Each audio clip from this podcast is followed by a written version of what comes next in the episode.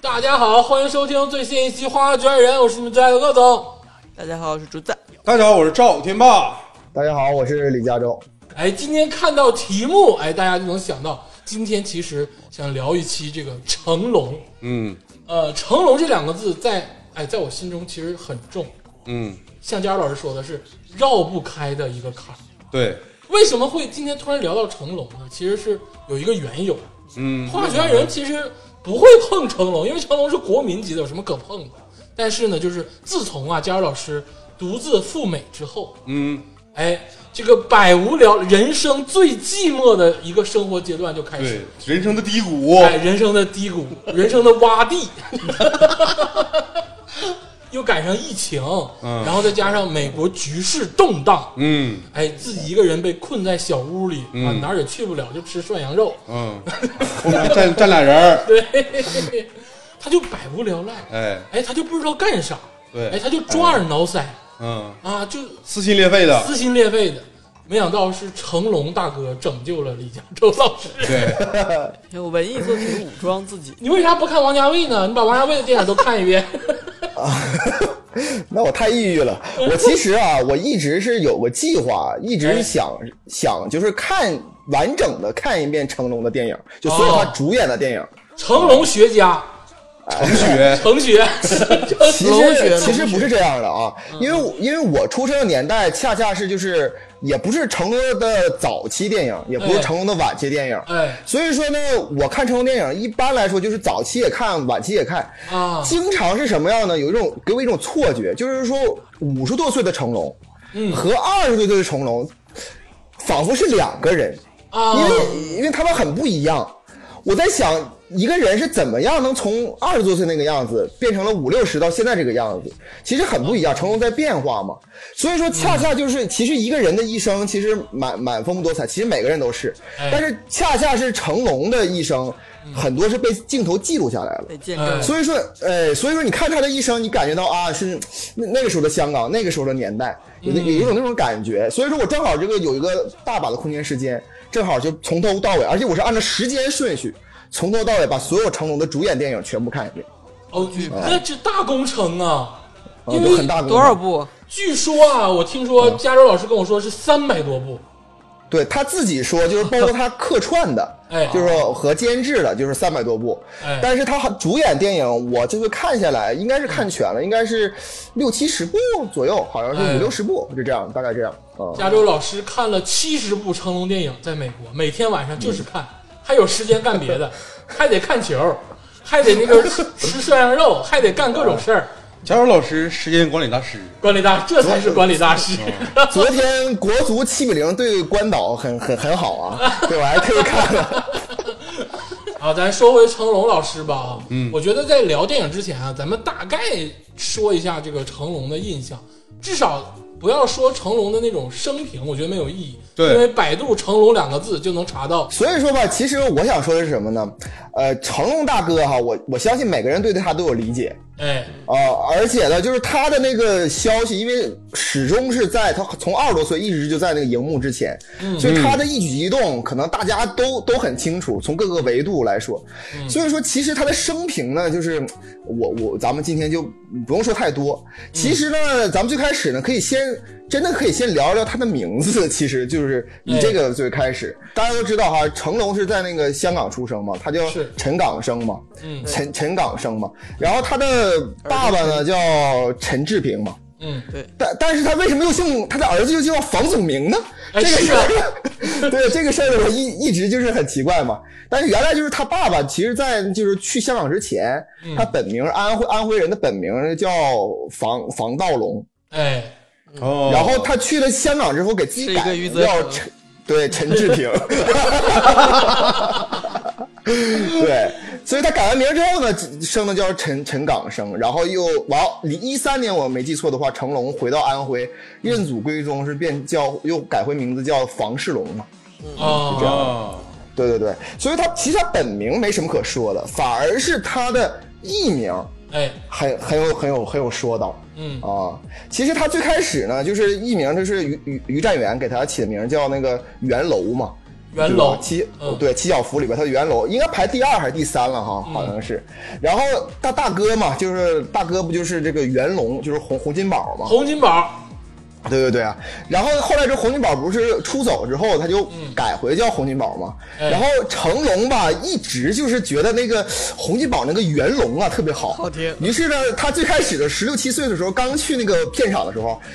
介绍自己全是叫自己叫那个元龙，你知道吗？ 知道吗他觉得元龙不好听，然后就他就说自己叫元龙，他因为他喜欢龙嘛。然后后来之后，别人就说说说他妈元龙不是他妈洪金宝吗？你你你你他妈是哪儿个元龙？然后他就他就说自己叫什么呢？就洪金宝叫是叫元龙啊，我呢叫陈元龙， 就是就是他自己叫陈元龙。哎，你怪不得洪金宝到现在都埋汰他，你发现，所哎，真的所有人不敢埋汰成哎龙，就洪金宝看着成龙敢埋汰他。七小福啊，假如说现在是个偶像男团出道，这黑 料真的黑死他，到处在外头说我是元 龙，对，我至是安继于 轩，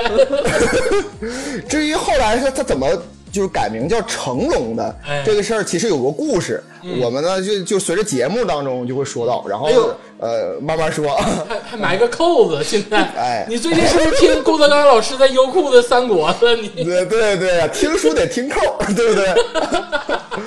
所以说今天呢，其实并不太想聊那个成龙的生平，哎，不想聊那个成龙跟邓丽君的事儿，跟那个哎对各种女性八卦的事儿，没有必对要不行啊。妈妈没太必要失望了。我其实其实有点想聊，就是今天想聊什么？想聊这个成龙的艺术人生啊！哎呀，哎，对对对，呃，成龙也没来，咱就聊聊人家艺术人 生。李朱军老师把成龙说哭，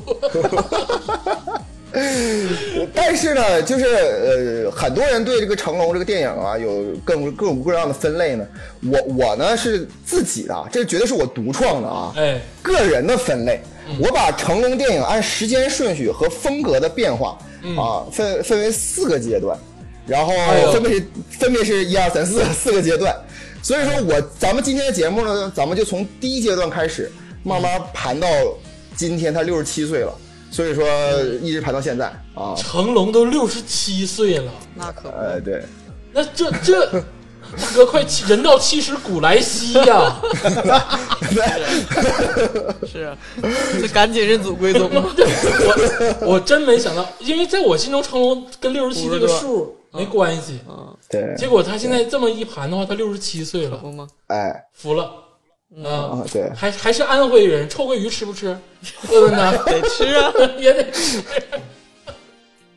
行，今天就按这个周氏分类法，听一听这个加州老师盘一盘成龙的影视作品。今天主要是聊这个作品这块儿啊。周氏分类法不得李氏分类法吗？周氏，周氏啊啊， 啥玩意儿？那个，那在这个整体开篇之前呢，有一个信息，请所有听众啊哎务必记着哎，啊，就是成龙的出生年份嗯啊，一定要记着，他就是一九五四年生人啊，哎四十呦七号哎呦啊，白羊座啊，应该是应该是那白哎还羊挺座，白羊的， 挺白羊， 对，挺白羊的。但是记住，一定要记住他一九五四年。所以说，你当看到他那部作品的时候，大家或者我我们帮你就是计算一下，他那个时候是多大。其实，嗯，挺有意思的这件事儿啊。当然了，咱们先说一下，咱咱们就从头开始捋吧。哎，就第一个阶段呢，我我自己就是啊，嗯给、给他起名叫做婴儿期。婴儿期，元婴期，对婴儿期啊， 对对对，这个婴儿期呢，其实我我我给他的年份呢，就是他十六岁到二十四岁拍的电影，就他的哦电影是婴儿期啊，嗯，就就婴儿期。然后时间线呢，其实就是一九七二年到一九七八年哎呦，这个时期可是有著名的电影问世啊，啊、其实那个时候港片还蛮多的，对，啊呃，我这里边呢，为什么说婴儿期呢？就是非常稚嫩，没有方向，嗯，呃，特别难看，呃，就哭闹打 闹打笑，就是这个阶段，这就是这个阶 段。但是我觉得啊，那个时候的成龙美得出水儿，嗯，那个时候我没有啥印象了。 你没有印象吗但是？我是没听懂美的叔水是啥意思。不是不是，就那个时候好像没成龙看过真的很好看，对，很帅，很他帅其实帅过嗯啊其实成龙是帅的，成龙不是不好看，就是对他虽然他的五官都不好看，但是合到一起就很好 看。肩架结构还可以，而且他那个他那他那个状态，你想想，他能吸引那么多，那是身材好绝世女星啊！啊他能吸引那么多女好生，女怕缠男嗯哎，哎不是啊，你说的这个是第二阶段的事儿啊啊，你说的是第二阶段的事儿，我说的是第一阶段，就是婴儿期的事儿，就是他十六岁到二十四岁的事儿。啊！我跟你掰掰一会儿。没拉双眼皮儿之前，成龙拉过双眼皮吗？当然了，这人尽皆 知。成龙跟侯耀文似的呗。哎，来，佳儿老师盘一盘吧。啊，他婴儿期的时候十六岁到二十四岁，这个为什么是从十六岁开始呢？嗯因为他十六岁的时候正好是学学艺下山，哎嗯就他六岁六岁去学艺，就拜于占元为、为师，然后八岁拍了第一部的电影叫《横扫江南七霸天》，哎也叫明星大啊大小黄天霸，好像是叫大小哦这黄天电影霸都考古啊了，都考古了。哎，对我我也看了啊，是他演里边 童星，八岁的童星太敬啊业了。但是十六岁的时候呢，他正式就是下山。那个时候呢，就洪金宝告诉他说：“你以后啊，你不能就是再去什么学，就是唱什么京剧了，没前途。你跟大哥一样，哎跟跟我一一起去片场，以后电影是方向。而且那个时候呢，这个恰逢呢，就是有一个呃香港大电影大热的一个人叫李小龙啊，不露四壁、啊，嗯这个人，这个人这个也不用说了，这个是享享誉全球啊。全球那个时候正好是对，那个时候正好是这个呃，整个香港电影刮起，包括世界电影都刮起一个功夫热。功就是夫大家都热，都对都拍功夫片儿，对而成龙的第一个职务职务呢，就是去当武师，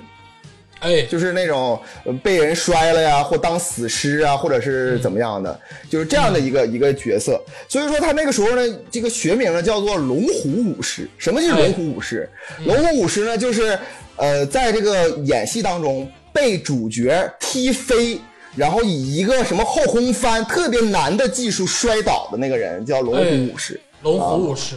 啊，就这个特别难，而且很危险，因为就因为其实发招的人不危险，嗯接招再摔倒那个人才是难难的。你就想说李小龙不危险呗，对不对？你就，呃，相对来说绝对没有这个这些别的危险啊，啊这是这是肯定的啊哎。而且然我后我其多说一嘴啊，嗯就是这个当时这个七小福啊，基本上进入到电影界都是当这个龙虎武师，也就是所谓没的错嗯替身，咱们现在叫替被身被这种摔东西。对对，对，所以说呢，他其实人生中第一个比较重要的电影啊，叫做是《精武门》。《精武哎门》这个电影呢，是这个李小龙的也很很重要的一个电影嘛。是呃，他演什么呢？他根本没露出面儿，就是那个李小龙跟那个日本武士在结尾的时候，不是有一个一场对决嘛？哎然后那个李小龙饰演的陈真，一个飞脚把一个那个日本老头儿直接从屋里踹出门外，就直接破窗踹出去。这个被破窗那个人就是成龙。啊，他一共他一共飞出去四回，就是被那威亚吊着，然后再翻滚的飞出四回，非常难啊！这个飞出四回。这个电影呢，可能很多人觉得啊，但是他是一个呃不太重要的人嘛，他一个一个替身，那那就有有什么可重要呢？但这个这个电影啊，真的是彻底的改变了成龙的命运啊。然后呢，紧接着呢，就是他拍了一段这个替身之后，李小龙突然之间就去世了，一九七三年。嗯啊，去世了。然后去世之后呢，整个全世界，包括香港，都有一个整体社会有一个风潮，嗯，就是说我不想再看别人拍的电影了，因为这个李小龙去世，感觉这个心中的偶像嗯已经崩塌，于是任何功夫电影我都不想看。于是百分之九十九的武师都失业了，嗯，啊，然后怎么办呢？然后成龙呢就就回到了那个就就就就只能是去澳大利亚，他因为他爸爸那时候在澳大利亚，哦，然后成龙呢，在那块儿就是搬砖，真的是搬砖，然后做水泥，然后呢，开始就是呃，就是做调酒师，他取得了调酒师证儿，然后你知道吗？ 成龙还会调酒，对对，那个时候大概就是他十几岁的时候，不到二十岁，哎，怪不得哎呀，成七龙天上岗，能那是吗？调酒师是这样吗？我问问没月有亮老说，师，没说，啥也没说。你让人说什么但调酒师啊，不得不说，调酒师是一个非常吸引异性的一个职业，因为调酒师都很酷。啊，那个时候他他并他并不吸引异性，在澳大利亚他很痛苦。那段时间他的爸爸回忆就是他很苦闷嘛，哎，直到有一天，突然有一个人啊，一个香港著名的一个大导演哎叫做罗维，也就是之前拍摄《精武门》那个导演，哎哦呦，叫叫罗维啊，他嗯就是导演。他呢突然之间给这个在远在澳大利亚的成龙打电话，嗯，说你能不能回来一下，我我让你当个主演，嗯我要拍我要拍新精武门。哎呦，哦，可能是那一个飞踹的那个被踹飞四次，让这个罗导演留下了印象。他肯定是因为这个直接原因留下印象，但其嗯实深层次的原因是罗维和李小龙之间有巨大的矛盾，就是哦，在拍《精武门》的时候，罗维啊和李小龙两个人在这个片场就特别不和。虽然很优秀的电影，但是他特别不和。嗯然后最后是按照李小龙的方式拍了《精武门》，并且这个票房特别高嘛。但是罗维就不服气，说他妈老子我是导演 呢，对，我是导演，而且罗维这个人很犟嘛，说我我我要再拍，肯定他妈比你票房高，你按我拍更牛逼，你就这个意思。但那个时候，这个李小龙已经先逝，所以说他说我就找着成龙，他还听话，小一个小子嘛，就十几岁、二十来岁、嗯小二孩儿十多岁一个小小孩儿，我肯定听话嘛。好控制，回来之后，我让你拍什么你就拍什么，成龙就是当时香港时期的王宝强啊。对，哎，有没有这个感觉？听点那个话，意思然后也没有什么就正式的科班出身，然后整个没身有体条明件星光环，没有明星光环，身体条件特别好。对对对， 然后这个成龙就回到了香港，然后拍摄了他这个人生中第一部主演的电影，叫做《新精武门》啊，《新精武门》。那个鄙人呢，在前一段时间啊，终于找到了这个片源啊，但是没有国语版的，只有粤语版的啊。以我粗浅的粤语，哎然后试看了这部电影啊，大概呃一个小时二十多分钟哈，一个小时三十分钟左右啊，我只能用如坐针毡啊，如鲠在喉这个这个这个形 容词来他妈形容。李小龙的坚持是对的， 看来罗导看来确实是不行 啊。特别不好看啊！但是记住啊，这个这个是这个这个新精武门啊，这个是这是什么时候拍的嗯呢？是一九呃七六年，一九七六年就是成龙哎二呦十二岁了啊，正是这个小伙子年富力强的时候啊，就这样这这个时候。嗯然后而呢，且他这一九个七六年离成龙爆火就不到几年的时间了。 对，然后呢，呃，这个新精武门我其实还蛮想说一说的啊，稍微说一说啊。这新精武门讲什么呢？讲的就是这个陈真死后啊，然后又有日本人来了啊，然后他就是啊新、新的阿龙啊，新的新人阿龙撑起了这个武道会馆。今天今天粉丝能给他撕了， 原创的李小龙刚没， 你给李小我龙续个这玩意儿啊，而且这个精武门跟新精武门的相差时间段不是很长。对对，一九七六年啊啊！而且那个就是说什么呢？就是呃，用四个字儿来形容呢，就是东施效颦，就是来哎形容。呦，这是这个上我故家事呢，烧房当子然来了，真的，对，但故事呢，当然来说很无聊。但它错就错在什么？它毫无成龙特色，是硬桥硬马，打得很激烈，但是动作不是很危险，就是全是那种就是呃六七十年代香港这个功夫片儿那种很慢的那种动作，这是第一。第二呢，他总是在学李小龙，就是啊哒，就是那个那那个那个就是嘶吼。成龙在学李小龙的那个方式是吗？对我建议大家呢，有的时候猎奇可以看一看《新精武门》的片段。哎那个你在这里边儿，一般来说你看不到，就是以后的成龙当中不出现的场景，就是他经常就是摆 pose，、嗯， 同时呢就是嘶吼，他经常就是啊哒，就这样啊哒，就这样的。就是成龙电影大家都知道不嘶吼，但是他就是故意在学李小龙。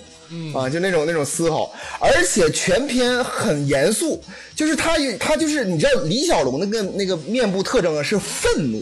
你知道吗？对，哎对，哎，但是那个那个成龙学愤怒就学成了像吃屎一样，就是那种特别难以下咽的那种，或者大便干燥的那种感觉，就是那种特别崩溃的一个感觉啊。都都是罗导罗导让的，罗导让的，不是成龙的本意啊。对，这肯定不是成龙本意啊。但是这部电影对成龙来说非常重要，喂， 其中一呃，其中第一个重要呢，我刚刚说了，是因为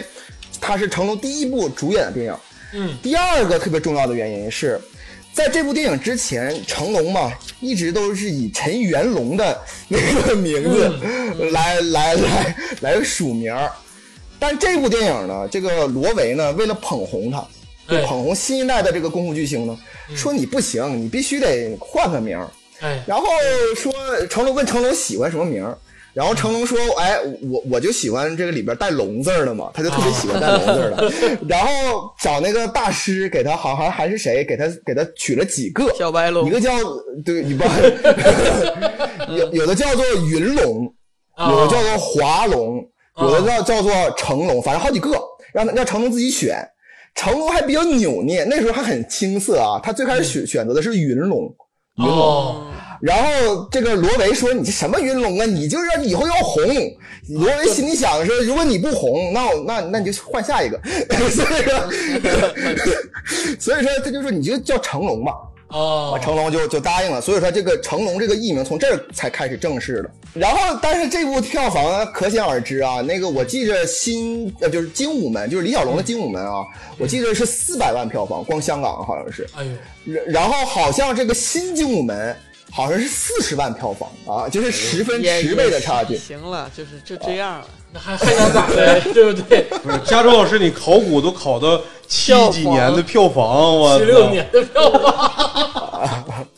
对，然后呢，这个终究是这个罗维当然是大导演嘛，然嗯后后来之后呢又就是一九七六年的时候又拍了几部，比如说《少林门》嗯少林木人像》什么《风雨双双流嗯星》什么五五拳，就这些东西，这几个我抽空看了看了几眼啊，啊都是这种就苦大仇深，然后这个特别不好，而且票房一部比一部烂啊。呃其实其实然后我说句嘴啊，那个时候的武侠片儿有这个特色，因为那个时候不有那个就是你知道那个武侠那个就是邵氏的那种感觉，嗯它都是以复仇情绪很浓烈、很重的那个对基调作为这个铺垫。哎成没龙错其实就是融到这种邵氏的武侠片子里头了。可别买对，了没错，而且那个时候的那个电影啊还有一个特点就是卖弄色情。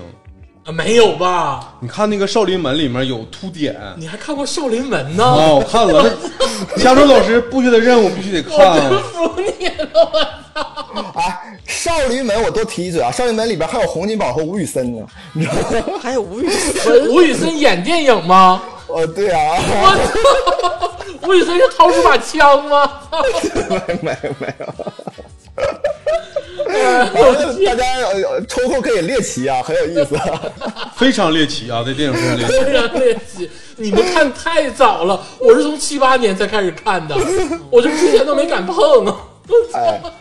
所以说那个七八年之前的这个那那么一两年时间，是从就是从这成龙二十岁从澳大利亚调酒师回来，到七八年他二十四岁这段时间，其实这几年他过得不太舒服哎。整个香港一提起成龙这个人，就是票房毒药。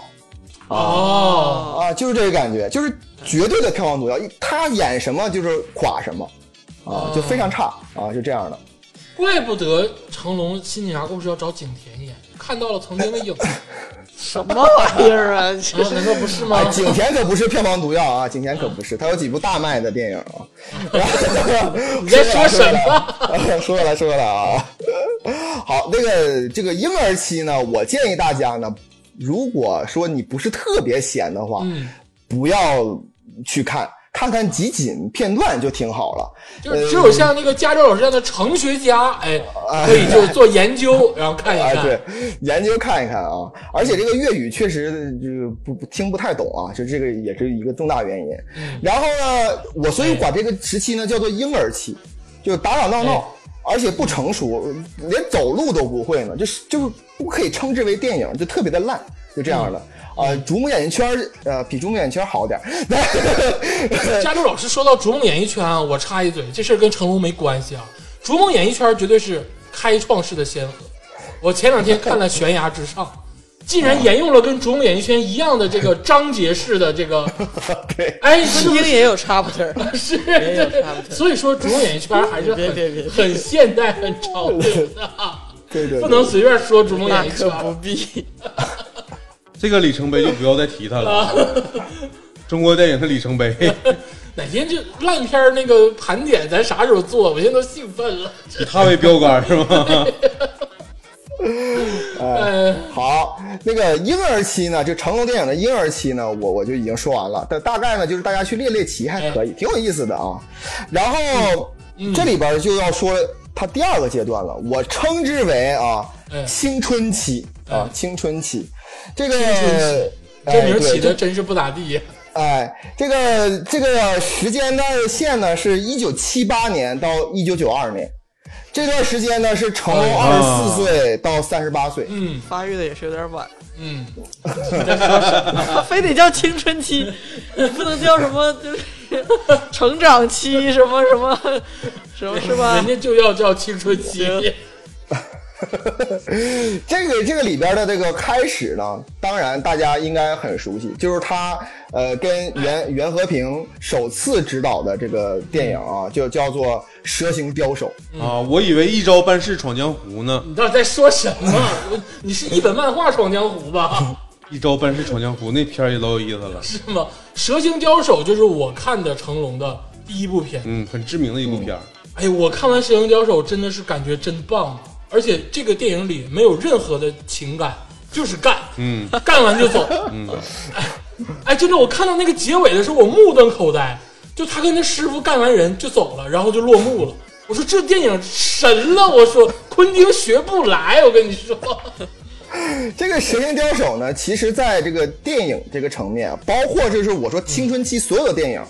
在这个传统电影层面其实都不好，嗯，就剧情上嗯对都不好，整个就是三十三十八岁之前的成龙，所有的电影就是剧情都都是一般啊、但是这个《蛇形刁手》呢，开创了两个先河，也就让这个成龙一下子就起来了。就是它区别于李小龙有两点，第一点呢、就是搞笑，他嗯哎戏依剧然元就是素所有的香港人，包括全世界的所有人都觉得，这个拍一个这个武侠电影，这个男人的这个戏，就两两个男的互相干，就就这种干这个戏，应该大家都是苦大仇深，都是因为仇恨或者因为对呃爱情之类的。但是只有成龙是我就是日常，我是个小人物，然后各种搞笑，搞笑的摔，搞笑的翻跟头。搞笑的舞那个动作，就这种电影是让大家耳目一新啊，这是第一个。对对，第二个，它重要的开创的先河就是危险，就是说以前的电影呢，都是你看，包括秦沛都可以演那个，就是这个呃功夫功夫片、片武侠片儿，包括王宇啊，什么王玲珑啊，这些人，这些人都可以演，就就是英他雄嘛，哎，对啊，就其实我说句实话，咱们也可以演，就是六七十年代的邵氏，就是一招一式就这样，无所谓了嘛。但是只有成龙这个电影开开创了危险，也就是只有武行的人才能演，就是他那种摔已经不是那种单纯的就是落地滚动那种摔，而是我给举个例子，就是《蛇形刁手》当中有一个他被人踢飞，我之前一直说就是攻击的人并不难，就他只要提抬脚往前一踢就 OK 了。摔倒那个人才是真的难，他得碰到那个脚之后，自己用腰腹发力往后直接翻空空心跟头，哎这种这个特别的难，所以说这个也很危险。从这里开始呢，就是成龙呢也开始就是说有这种危险的动作，然后曾经我记着好像是鲁豫鲁豫有约啊，还是今夜不设防啊，反正我就看混了啊。差的有点 多这。俩你的还能弄混，我真哎，是 对，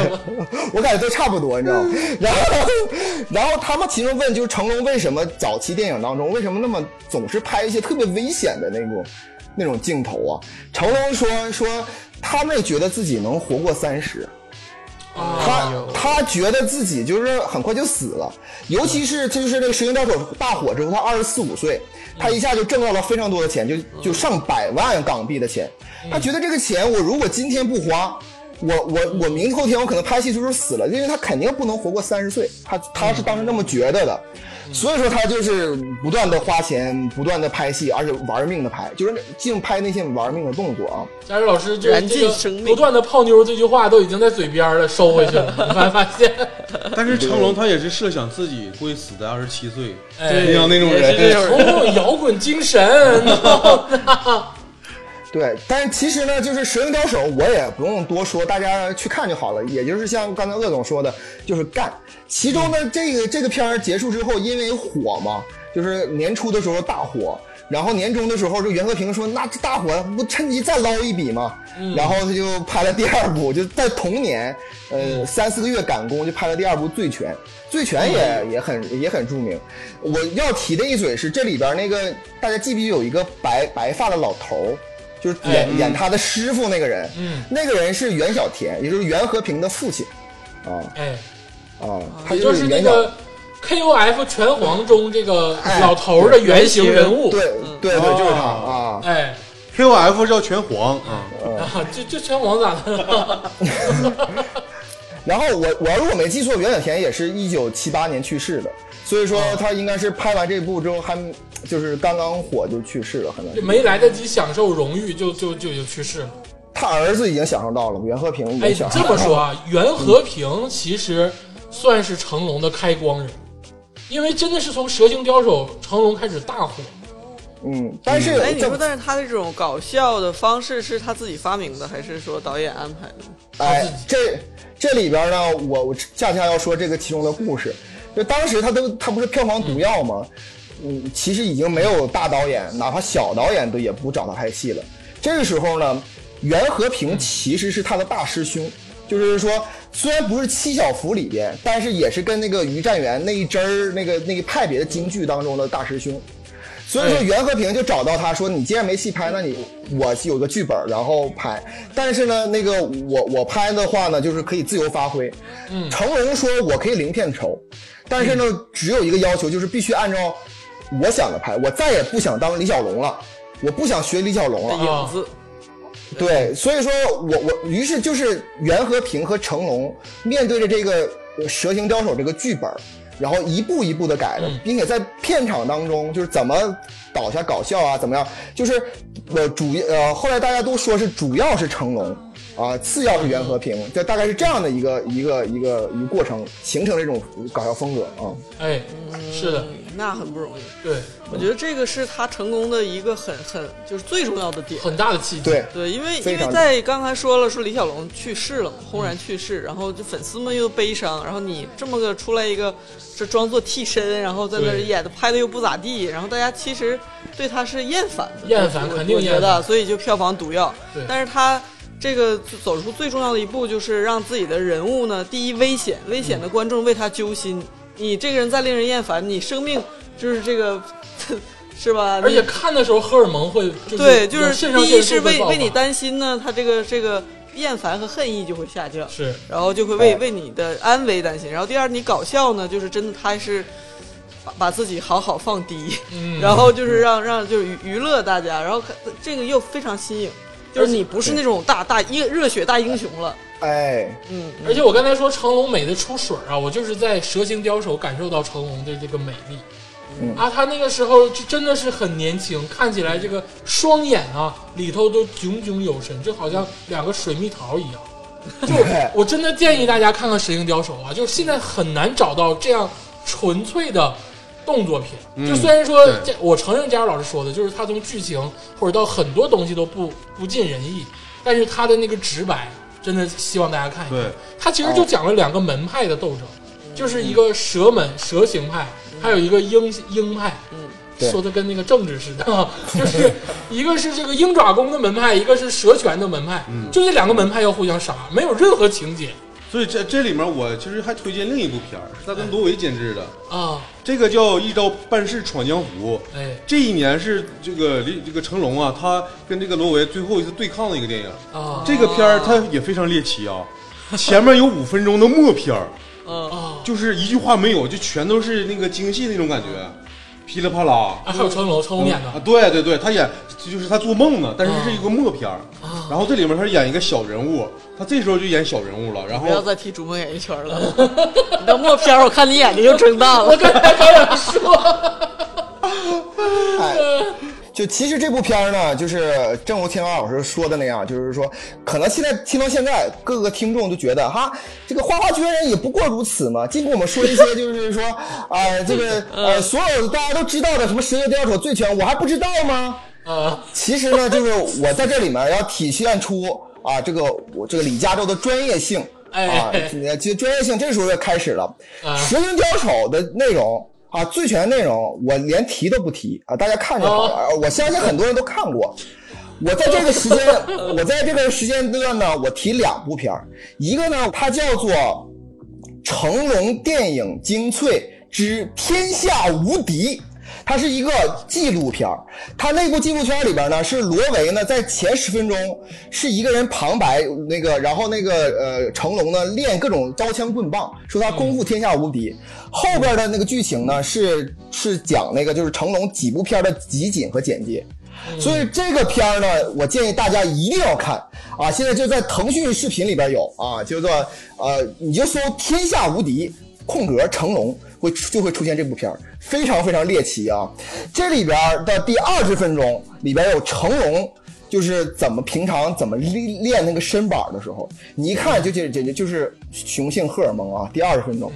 我我再推荐一部片儿，其实那其实一九七八年其实有三部特别重要的这个成龙转型电影，一个是《神行刀手》，一个是《醉拳》，还有一个票房虽然不好，但是搞笑程度最高，同时动作最难最危险，只是没有因为没有袁小田啊，所以说这部片儿呢叫做《拳精》啊。叫啥？全精全精，精彩的精，哎，成精对，叫的全精啊，成精的精啊， 讲全讲的是讲讲的是成龙嘛，就是在形意门，然后有就去少林寺整一本书，然后成天他就怎么练武，怎么扛扛扛沙袋，怎么那个背背沙袋，怎么那个挑水，就这么一个故事，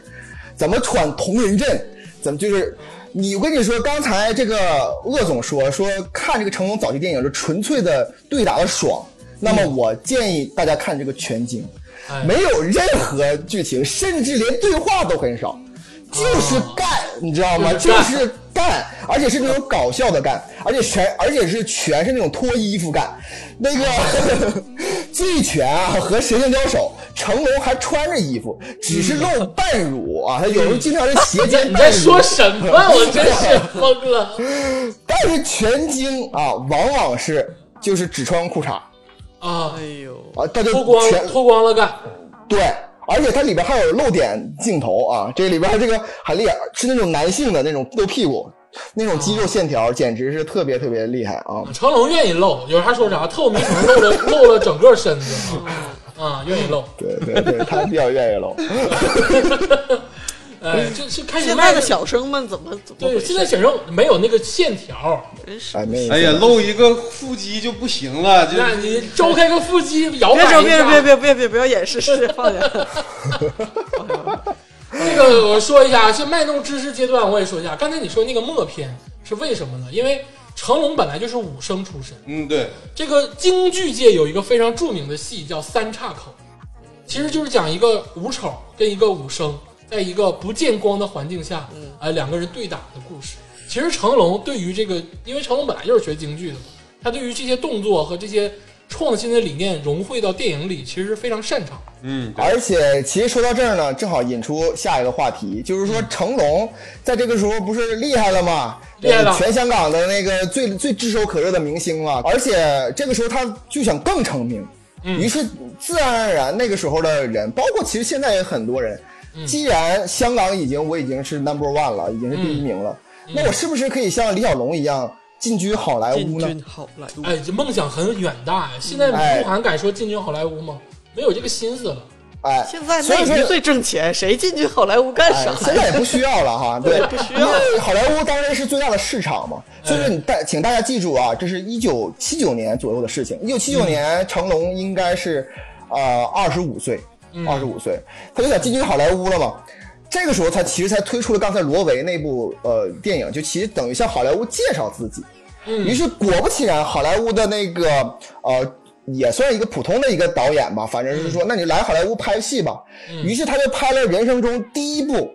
跟好莱在好莱坞拍的戏，一个美国电影，哎叫做《杀手豪》。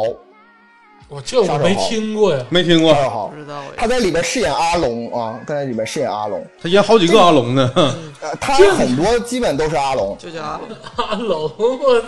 哎哎，是这个《杀手豪》这个电影呢，我给大家先稍微简介一下啊。嗯。呃，这个剧情来说很复杂，就是说嗯呃很复杂，就是这个阿龙的爸爸呢，在芝加哥呢就是开餐馆了，结果呢就是受到了当地黑帮就是这个就是呃威胁，威胁于是这个阿龙呢就是要也要跟这个黑帮干，结果开始没干过。没干过呢，于是要参加一个叫做“杀手豪”的比赛，获得了比赛冠军，你就是黑帮大哥了。于是成龙一顿干，就成为了黑帮的老大，然后他就叫做“杀手豪”， 就就就这样的一个剧情啊。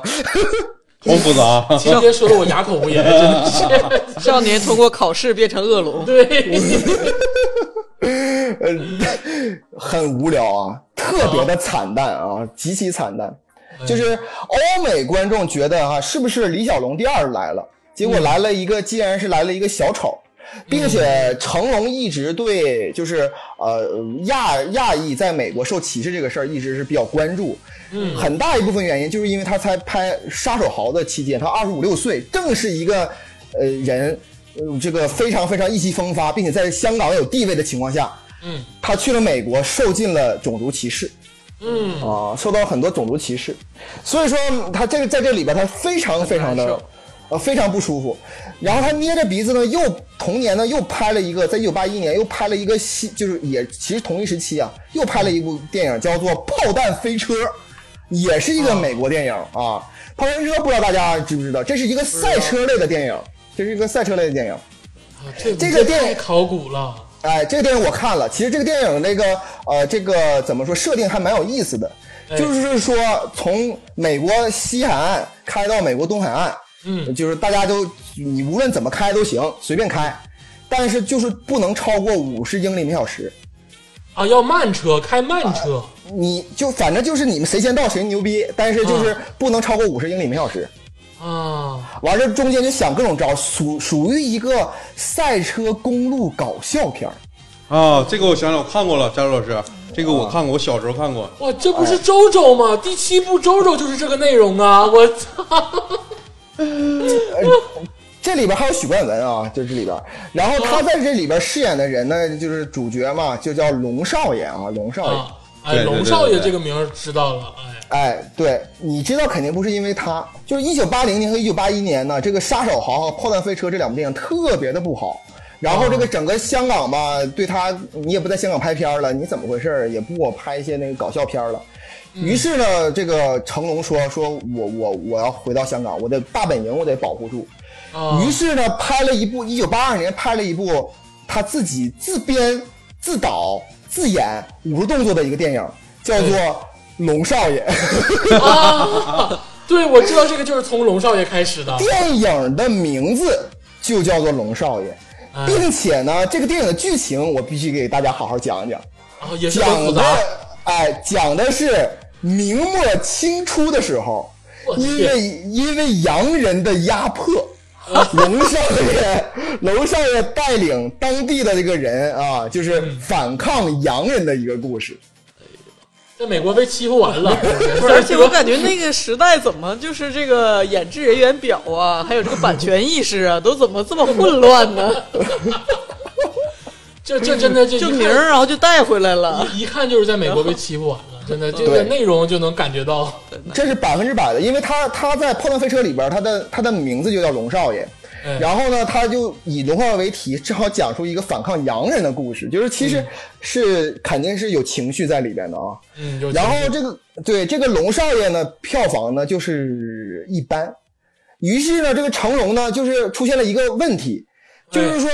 好莱坞也没够上，香港呢这个人还有点流失。这个啊这个一九八一年八十年代初怎么办呢？于是成龙呢又是自己编剧了一部东一部电影，哎，这个部电影呢就叫做《A 计划》。哦哎呦，大啊，火电影，横空出世，呃，横空出世，这是一九八三年的电影啊。这个时候成龙二十九岁，他自己当导演，自己当编剧，自己当演员。他演这里边的马如龙，我相信大家 A 计划应该都看过。看过如录像果说啊带，录像带看过，对，如果说没有看过的话，看其中的一个重要集锦，就是他在里边这个钟楼上抓不住，然后底下有两层那个布，他从四层楼高无保护的跳了下来。是啊、的，这这个他一共跳了四回，然后并且脊椎发生移位，就是这个这个非常拼啊，呃，所以说这个 A 计划其实对成龙来说有巨大的意义啊，这非常重要意义，巨大意义就是什么？观众喜欢看我的危险动作，哎，哎，对，就观众就喜欢看我危险动作动作，树立了风格，你的意思对，树立了风格，就是把危险这条路就继续往下走下去，然后往下贯彻走到底，哎，对，而且一九八三年呢，其实除了 A 计划以外，还有一部大卖的电影哎是叫做《奇谋妙计五福星》。奇谋妙计五福星是一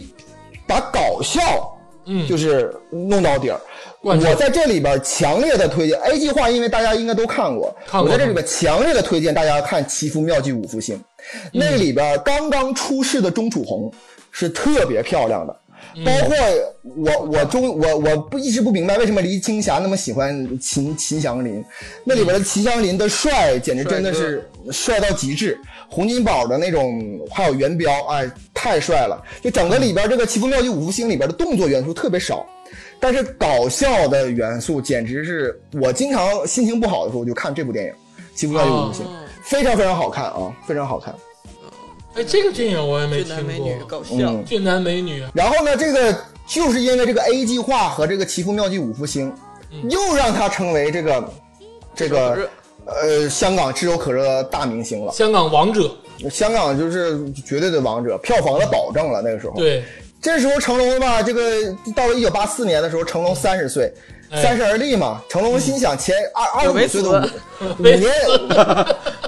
二十五岁的时候，五年前呢，我去美国好莱坞不行，哎，那现在我是不是可以了？啊再度冲击好莱坞，于是三十岁他又再度冲击好莱坞。你知道他再度冲击好莱坞第一部电影就是是什么吗？是什么？是《炮弹飞车二》。哎呦我的天哪，何 必？他不是反抗洋人了吗？在哪里趴下就在哪里站起来，这就是龙的精神。 嗯哎，你你发没发现冲击好莱坞这个事儿啊，嗯就是所有的这些大牛逼的人都干过，对，你想那肯定想啊成一直龙、到一零年，甚至是哦哎这个东对西对对一直是所有人的梦想。李连杰，就包括这个窘境，李连杰都遇见过，在对中国那么火，对黄飞鸿系列什么的，然后到美国完了，是的，然后回来就也也有点不行了，包括所有的那个呃导演、女哎明星张艺谋、吴宇森、都是要冲好莱这坞。周润发也算上，差不多。周润发巨冲好莱坞有有啊，对，但是老是演一些亚裔的威廉，啊这呃大魔王 啊加勒比海盗三嘛，对吧？国王与安娜这个电影可能大家都没听过，啊挺我听我看过，这我看过。啊哎，回到成龙，回到成龙啊，哎就是一九八四年的时候，他又冲击了好莱坞，但这次他学聪明一点，哎，他不但是就是呃，就是我接受这个好莱坞电影的这个就是呃拍呀和演，他同时呢还拍了一些香港的电影，其实什么都是香港的，但是在国外拍。哦，我知道就是你他说的是什么了，哎，这里边就出现了重要的一个电影，就是《快餐车对》啊，是他第一次去巴塞罗那拍的。这是我封神的电影啊！快餐车真的是我太喜欢快餐车了，哦，就是整个节奏加上它的这个环节，然后包括那里的元彪跟洪金宝其实都特别出彩。有的时候我觉得元彪的那个感觉比成龙都好，就是整个的这个化学味道特别的足，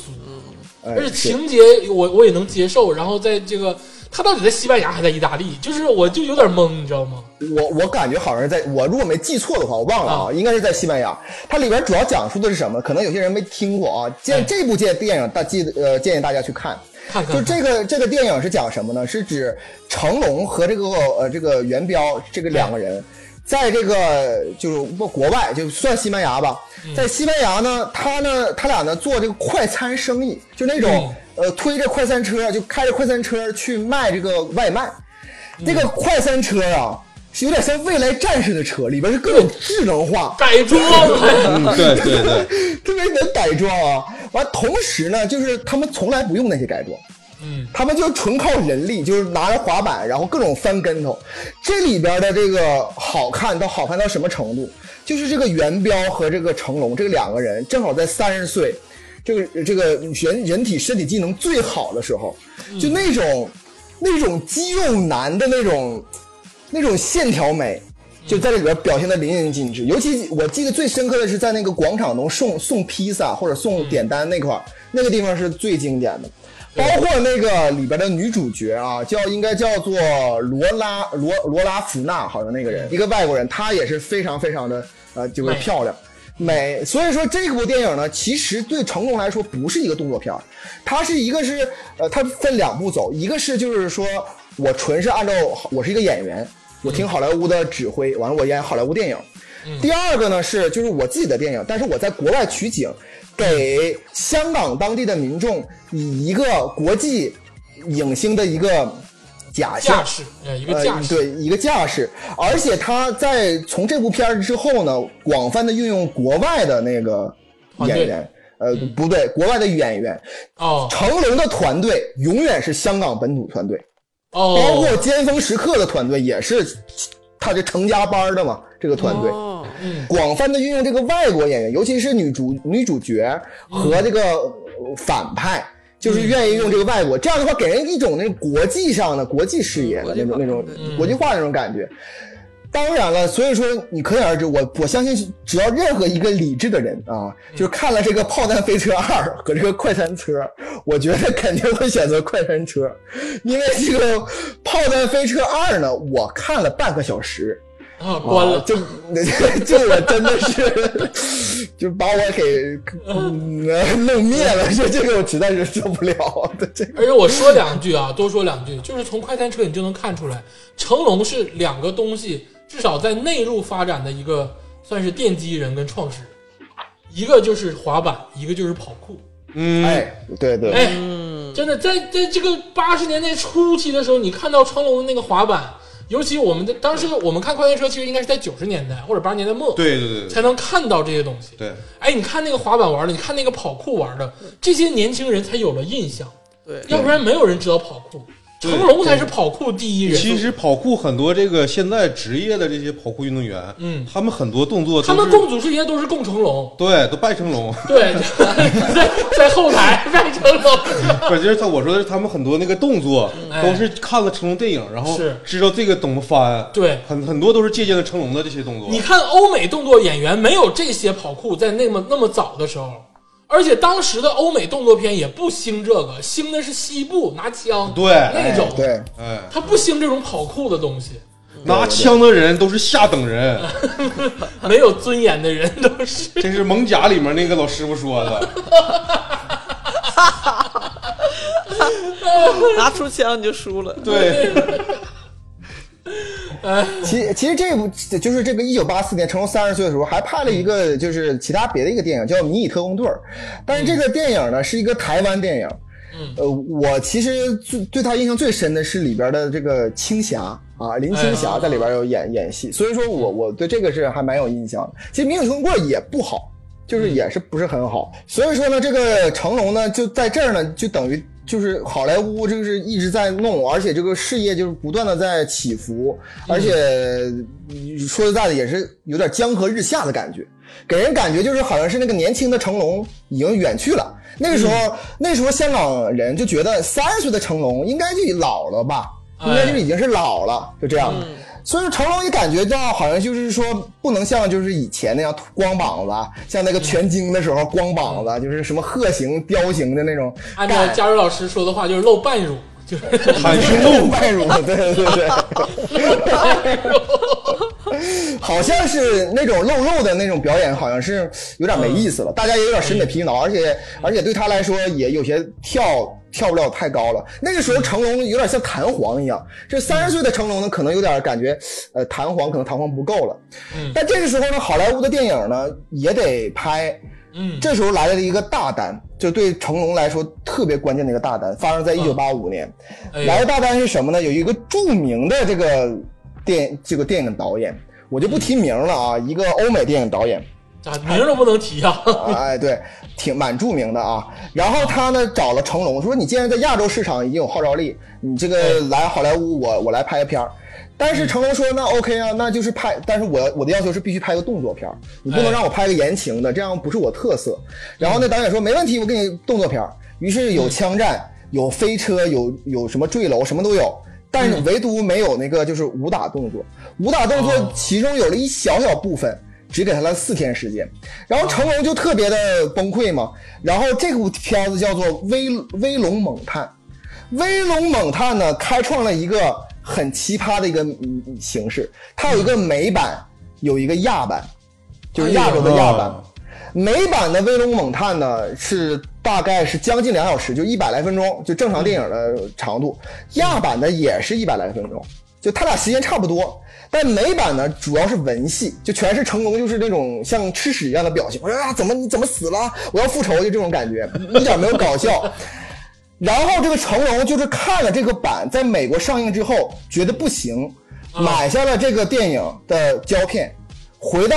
亚洲之后找了演员，重新拍了这个其中的武打动作，把那些文戏给取消，填充进去的武打动作，完出现了亚版啊，非常奇怪啊，这个很坚，持啊，而且这个这个投资量可不小啊。这个电影对对对，而且成龙拍完这部电影之后，他说过一句话，说我此生再也不进军好莱坞了啊，啊。虽然后咱们咱们知道是假的啊，是不是？啊，对，为什么他说此生不进军好莱坞了？这就在一九八五年年底的时候，为什么呢？嗯是因为一九八五年年中的时候产生了一部电影，是成龙电影当中的一个可以说高峰。嗯，这个电影就是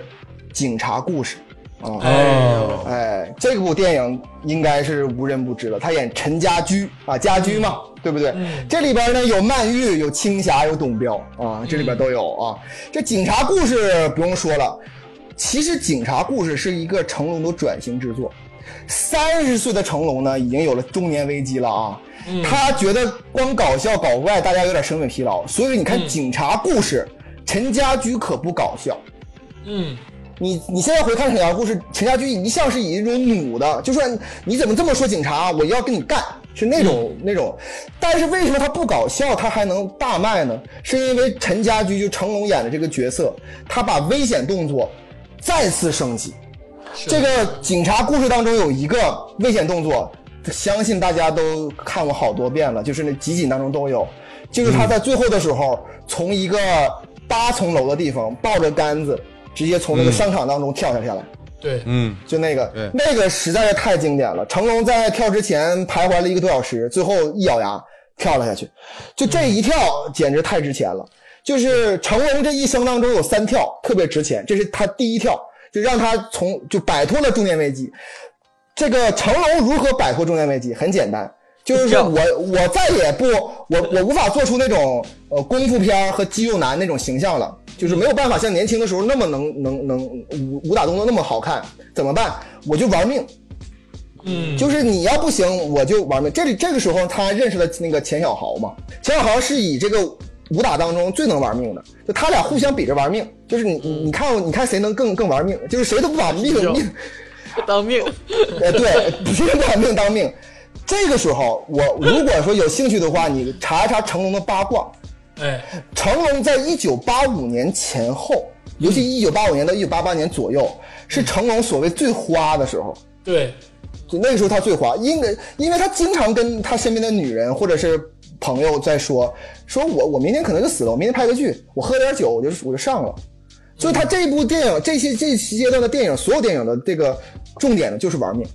嗯，就特别，我看着特别痛苦那种，因为咱因为我说句实话，成龙电影有一个重要的特色，就是在片尾的时候，呃，在出现字幕的时候，大家都有那种片花，那种花絮，嗯花絮就是看成龙怎么惨， 这不是这样吗？ 对对不对哎各？种摔打自己，对，这个时候其实成龙他是属于那种就是有钱挣没命花，他自己嗯都总觉得我有钱挣没命花，所以自己特别作。对，嗯，这个我多说一嘴啊，就是咱今天是主要还是讲作品，嗯，但是成龙在某些访谈中，其实就应着佳儿老师的话讲，成龙自己都说自己不是完人，嗯，对就，是在很多地方可能性格上啊、道德上是有缺陷的，那艺术家都这样。但是不妨碍啊，咱们因为成龙在某些在至少在作品上很多地方干到头了，对，所以说他不得不妨碍大家喜欢他对对对对，这作品就是硬，啊，这这这绝对硬，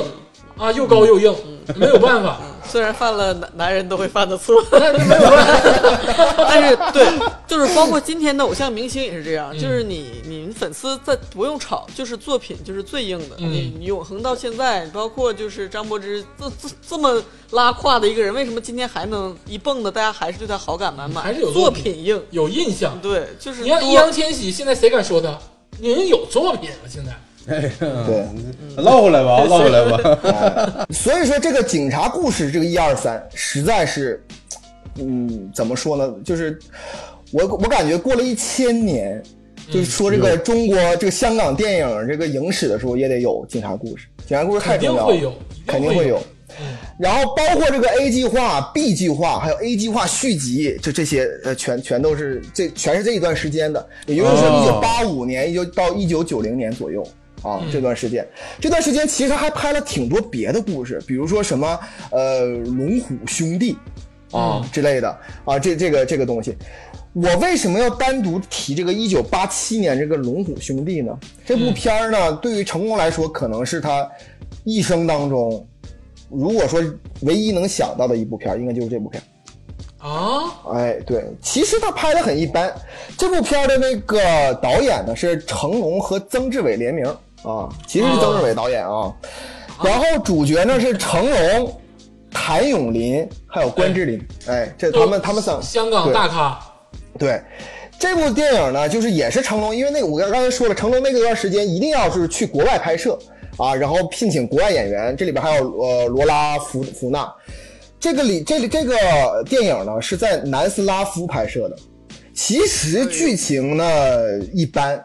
呃也没什么好的，但为什么记忆犹新呢？是因为成龙当时是以玩命著称，就是大家都说，呃，就是说成龙真的是对电影来说很拼啊，非常非常的就是呃一点没有当代小鲜肉的那种。娇柔造作，就比如说割割破一个小手指头就怎么样？那成龙经常就是汗流浃背，并且摔断腿啊，怎么之类的，经常的。在《龙虎兄弟》当中，其中有个拍摄呢，就是成龙从一个城堡的一个垛子上跳到树上，然后跳到树上之后，借助那个树的力量一缓，然后在地上的一个翻滚，然后逃逃掉，很简单。嗯，这个技术动作非常简单，对成龙来说，哎，呃呃，拍完一遍之后，曾志伟说说，哎，你这个拍的不错，已经 OK 了。成龙说，我这个摔的还不够潇洒，啊，于是拍了第二遍。哎，拍完第二遍之后，他看完之后说：“我这第二遍还没有第一遍潇洒。”于是我要拍第三遍。结果拍了第三遍的时候，那个树枝断了树，杈遭不住了，对，抓不住了。然后他就直愣愣的就摔了下去，他把整个大脑摔摔骨折，脑骨折哎呦我操，哎，啊！这是成龙此生到目前为止受过最严重的伤。就当时就是整个这个呃后脑，这后脑部整个那个地方骨已经变成骨折，送到南斯拉夫当地的这个最好的医院，然后这医院说你你就必须得找一个瑞士的一个医生，然后后来之后几经波折，那个瑞士医生啊、呃去给他就是呃接骨完之后，并且这个修复，最后才慢慢的可以，就整个三个月成龙没有办法下呃下下床，所以说成嗯瘫了差点瘫了，哎不不是差点瘫，是差点死了。啊，是这样的，啊， 这不是瘫了啊，他整个这个脑脑部骨折了，就是凹进去了那一块骨折了。从此之后呢，其实定了一个规矩嘛，所以成龙定了一个规矩嘛，就是说我不剪短发，啊，就是这么来的啊。就成龙其实以前也没剪短发，只是排龙虎龙兄虎弟的时候他剪了短发，啊，所以说他就可感觉这是他的霉运。而且彭成龙有三个不嘛，不剪短发，不被人杀，不杀别人。嗯，嗯，你看成龙电影当中很少有他杀死别人，或者是他最后死了，就这这种还非常非常少啊。嗯然后我记得他死也就是大兵小将和和新新宿事件了，好像就这俩了，是是嗯其他别的都没死啊，他也不杀人，啊，也一直留长头发，所以说这是对他来说非常非常重要的电影。而且呢，这段时间成龙已经三十多岁了，人到三十嘛，尤其是，呃，钱也有了，名也有了，动作嗯片儿什么也有了，总想搞点文艺，就是自己没有什么要搞点什么啊。于是他就拍了，其实他那时候一九八八年投资了《胭脂扣》，就是那个梅艳芳和张国荣的《胭脂张国扣》荣，哎，他是监制啊，这个是这个成龙是监制，但是其中还有一个重要的电影，我觉得是成龙比较好看的一个剧情片，里边主角也是梅艳芳，就叫做《奇迹》啊，他在里边演郭振华。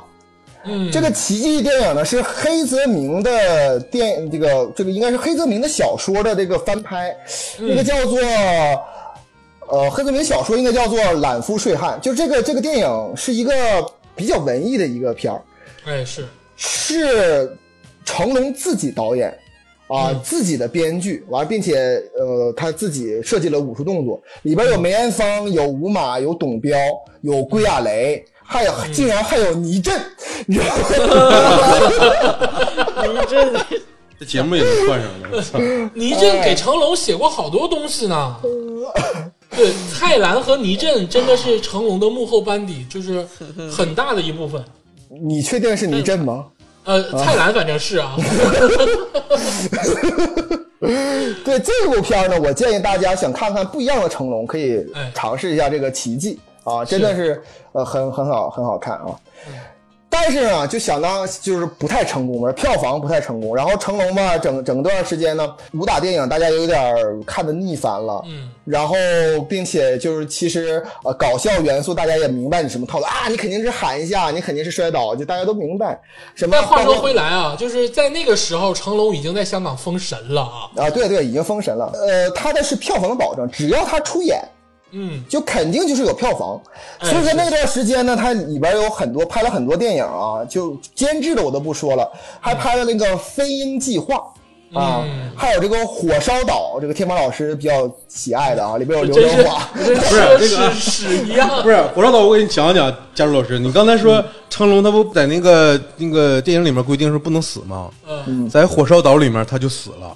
因为这部电影特别邪乎，嗯他当时是让这个威胁刘德华来演，然后当时这个不刘是德不是成龙威胁刘德华，不是成龙刘德，是黑帮威胁黑帮黑帮，然后这个当时那个梁家辉正拍那个《情人》 呢，跟咱之前节目也串上了。从菲律宾把那个梁家辉抓回拽来抓抓到台湾，然后穿的那个成龙、刘德华、梁家辉、洪金宝，嗯洪成龙和那个洪金宝是为了还那个大哥人情，另一个台湾那边的大哥好黑像是，嗯帮大哥，然后拍这部电影，这里面成龙死了，而且这部电影片尾曲居然是崔健唱的，真崔是健是不是也被威胁了？这不知道。 这部电哪影特个别大邪乎哥啊是不是说拿枪的都是低等人？ 大哥，哎，所以说这个这个《火烧岛》啊，是一九九一年电影。那九九年成龙多大岁数？应该是三十七岁，对吧？三十七岁。我这么说吧，就是成龙啊，其实呃，从三十岁到三十七岁，他就他的坎儿呢，就是这个好莱坞过不去。其他其实他、他过着让人羡慕的生活，对不对？是啊，就是又有钱又有社会地年轻有位为，而且嗯啊、对，整个全香港大家都知道成龙，而且他要风得风全亚洲全全亚洲全亚洲对全亚洲，真的是这样。所以说，其实一个人，你想想一个人三十来岁，嗯，你说说他是那种程度，我觉得要我的话，我也我也愿意玩命，你知道吗？ 真真主要的是就三十多岁这个年华，他他能动啊，他跟想跟就都行，你知道，就这个年龄段就特别好，而且他那时候真的是，我感觉就是亚洲电影的皇帝。对，真的是很好。而且里边其其中有一个电影，我其实我个人很喜欢那个电影哎，但评价不太高啊，叫《双龙会》，就是这个成龙一人分饰两角，一个是这很好哎，我也很喜欢呢。很好看，我对，也喜欢看里。里边主要是有张曼玉和励志。我哎在励志想嗯，你说你说成龙到那个时候拍，呃对 啊，这是一九九二年的事儿啊。这个我在想啊，你说这个成龙啊，你说就那么多漂亮的女明星跟他在一起，我跟你说，就是比如说张曼玉啊、林林青霞都跟他搭过戏，嗯，他那他竟然还不满足，他还要在一部电影里边跟两个美女一起搭戏，你这个是我真的是。 我我很酸啊，他就是跟这个又跟张曼玉搭戏，又跟励志搭戏，而且是一个清纯型，一个是性感型，这简直真是，哎呀，让我真是羡慕的很的， 真的是这样成龙，我跟你说啊，只只要是没碰过王祖贤，我都认，有没有过？有合作过吗？好像也有合作过，好像也有啊，对也，有也有合作过。但是呢，其实我刚才说了哈，他的好运到头了啊。你 啊，他讨厌到头因为碰因为碰了励志了是吗？这句话， 怎么意什么意思？哎，就是人到三十八岁的时候，他这时候其实，我跟你说，他是幸福的烦恼，他只是烦恼而已，并没有感觉到挫折，或者是感到压力、阻力。嗯，直到有一个人横空出世，啊，就是是周星驰，啊，九二年是周星驰年，九一年的已已经周星驰已经是已经拍那个赌侠呀、已经是大红大紫了。嗯这个时候呢，九一年的票房和九二，就是在九一年之前的前五年的票房，嗯，呃，全都是成龙五五五战二或五战三，就是前五名五战二五战三。嗯结果到一九九一年的时候，有一个按照成龙自己话说啊，在九三年他自己采访的时候，他自己话说啊，说香港啊现在啊有那么一一个人嗯不需要这个流汗，嗯更不需要流血，就是说说台词搞搞笑，搞搞怪，怎么了？文明 挣钱，就就他妈的票房第一。你算什么？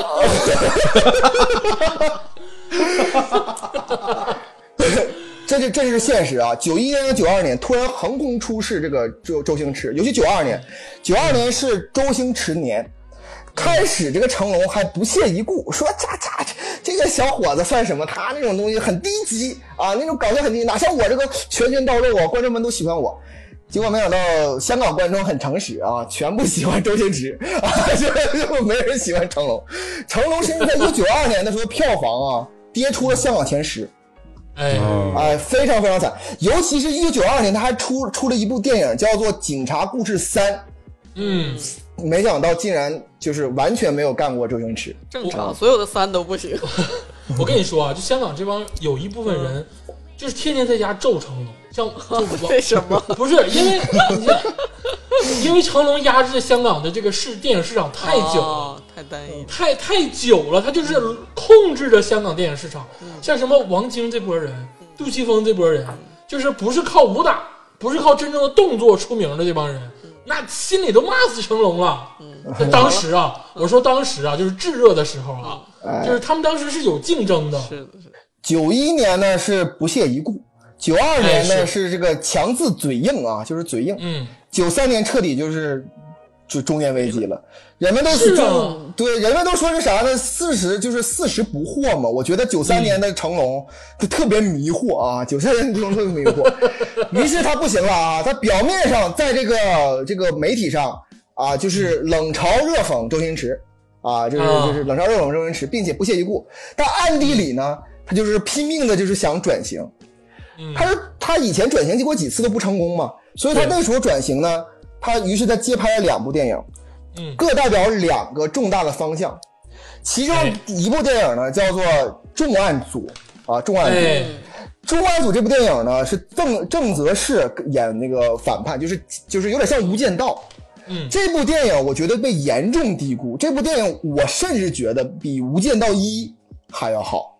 就是这个剧情、啊剧情方面啊，剧情真方的面。假的？真的，你们大家回去看看，特别悬疑，特别好看，就是那种最香港就是警匪片儿，就很像《无间道》嗯啊、啊，而且他获得了，就是他凭借这部片儿获得了第三十届金马奖最佳男主角嗯哦，哦，啊、确实就被官方认可了，就确实好，这个拿的影帝，但是票房被周星驰摁在地上打。那没有 成办法。龙，成龙不关心什么金马奖，啊，成龙关心的是票房。是是战胜周星驰，呃，对，但对是你这周星驰专家评评价我，我不在乎，我在乎是我的这个观众喜不喜欢我。哎对，然香后港这个吧，大地真是很耿直，耿直 啊！你就观众也耿直。周星驰飞眼扑克牌就把成龙干灭了。对呀、不服气嘛。然后这个重案组这个拍，然后拍了一部是这个极端，就很文艺、很悬疑、很烧脑。另一个极端呢是王晶拍的，叫做《城市猎人》。我相信很多人看成龙有个集锦，就是成龙扮演春丽，就是在对春丽。一个春丽沃，哦，对，就那个春丽就在《城市猎人》里边。你注意，大家注意啊，这个主角不，这个导演是王晶。嗯，王晶捧红了周星驰，是的，成龙等于就是降低了自己的面子，然后去求王晶说：“哎，你怎么你跟周星驰设计那个动作，你你们就成功，能不能我也设计设计？你看你们设计那个动作放到我身上，我再加上武打元素，那是不是就是一加一大于二，就更厉害了？”王晶说：“哎呀，江湖当中的大哥都愿意拍我的这种电影 啊，那可以。”于是，一拍即合，他俩就开始就是拍了这个《城市猎人》，然后并且这里边呢不叫阿龙了，叫孟波啊。城市猎人啊，其实这个我得说说了啊，因为涉及到我的哎这个领城域市了。猎人、哎对《城市猎人》的女主角呢就是王祖贤和邱淑贞 啊。不是这块儿，不是这块儿。城市猎人本身是这个日本著名漫画家北条司的作品。是的啊，这个城市猎人这个漫画也是啊，就是我的哥哥姐姐们很喜欢的一部漫画。嗯，就是讲这个枪战都市啊，对，有一点这个，而且这个其中这个王晶拍的这个电影里有很多借鉴了城市猎人其中的很多元素，比如说那个大锤子，比如说那个枪。其实城市猎人的主角叫韩宇良。在这个台版或者港版的译版可能叫阿波，但是我一直不知道这个电影到底买没买正规的版权。啊，我感觉是买了，因为很多人物是相似的。哎，那个时候成龙我要你个设定人设，我我再说啊，《城市猎人》这部漫画非常的好看，建议大家看一看。这部片儿啊，我建议大家呢反复观摩啊，因为呢，我认为这部片儿呢，啊，比那个《新精武门》还要烂啊，是这个成龙电影当中巨烂无比的片儿啊，这是成龙就是三十九岁。最如日中天的时候拍了一个巨烂片儿啊，他在这里边儿先拍的是后半部分，就是王晶那段搞怪部分，于是跟王晶干了起来。据说曾经说啊，在片场当中差他俩差点没动起手来啊，然后后哦然后前半段呢已经是换帅了，就是王晶已经走了，他找了另外一个人，忘了是谁了，就当导演，就是中间换了导演，所以说整个片儿的风格你会感觉到四不像，巨难看，嗯而且就是硬学周星驰，学的还特别的崩溃。 但是《城市猎人》在吉林影视频道来回播过好多回，对对就是对，也是我童年的记忆，我都感觉我能看到能有十遍了六。十遍。 但是你，但是你觉得好看吗？我觉得真的是很一般啊，真的不好看。嗯，当然啊，不出意外啊，他这个呃《唐伯虎点秋香》比他还这个这个好很多啊。而且我那想好说了一个，说一个就是让我感觉我感觉让成龙心碎的一个事情。我刚才说嗯了，重案组特别的好，对吧？城市猎人这么烂，但嗯是城市猎人票房竟然达到了三千万啊！这个而重案组只有两千七百万，嗯，所以说反而觉得就是成龙觉得成龙自己也觉得城市猎人是败笔的情况下，没想到比他就认为心目当中比较好那个重案组还要票房高，他都不明白怎么回事儿了，他都完全迷茫了。于是这懵个了，于是这个时候呢，这个青春期也就过了，这个青春期就过了啊。对啊，你把扣子留在这儿了是吗？真对 啊是。对对，嗯，终于真是有过点多了。青春期，但是我总结一下啊，我觉得所谓的这个青春期虽然留下了一个就是隐患的扣子，但是这段时期的片子确实是我们如数家珍、成龙好电影的片子最多的时候。对对对，哎，包括 A 计划，包括警察故事，警察故事包括这个快餐车、双龙会，双龙会，哎，这些都是你现在就拿出来就想看的电影。嗯，他就成天搁这播着，我也能一直搁那块听着。对啊，哎，喜欢看，而且成龙是靠这段时期的电影搅动了亚洲的这个电影风云，对基本，上做到了亚洲电影数一数二的人物。对嗯，哎，对。所以说，在九三期、九三年迷茫期期间呢，他就感觉不知道怎么回事了，于是他就做出了人生一个特别重大的决定，就是哎再次征战好莱坞。哎，是的。哎，再次这征个战咱好莱们坞。这个稍微休息一会儿啊，哎这个听一首这个啊成龙大哥的歌曲。嗯哎，咱们这个要吗？这他当时个采访的时候就说了，说房祖名唱歌啥也不是，我要唱歌秒别杀所有哎跟人。房祖名 比啊！哎，成龙的歌手朋友哪个不是天王？周华健、李宗成龙盛，心里觉得他们都是， 哎呀，也就是我没唱歌。对，也就是我没唱，我要唱了你们就都完犊子。 「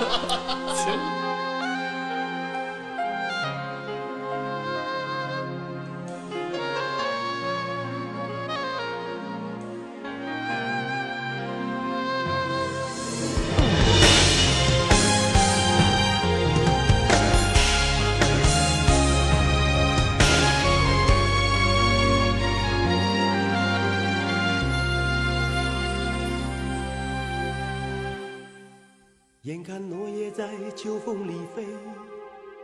那姿态美得让人心碎。莫非结局要像这样才对？无怨无悔，总有些往事让人无言以对。爱情在现实里跌得粉碎，为何在失去所有以后，还是不能明白怎么会？爱到无路可退，往事已不能追，往事又怎堪回味？爱到无路可退，我的世界往下坠，你却无视我的伤悲，怎么会？怎么会？怎么会忘了那温柔的滋味？怎么会相信你永不后悔？怎么相信你要将爱给谁？怎么会？哦，怎么会？怎么会真的无法挽回？若是你从不曾真心以对，你深邃的眼眸里怎么会有泪？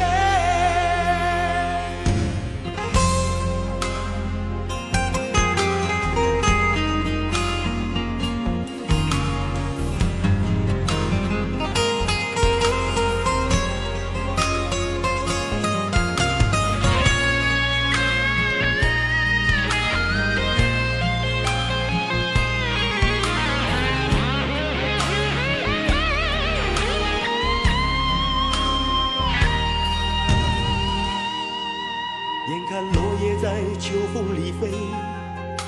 那姿态美得让人心碎。莫非结局要像这样才对，才是无怨无悔？总有些往事让人无言以对，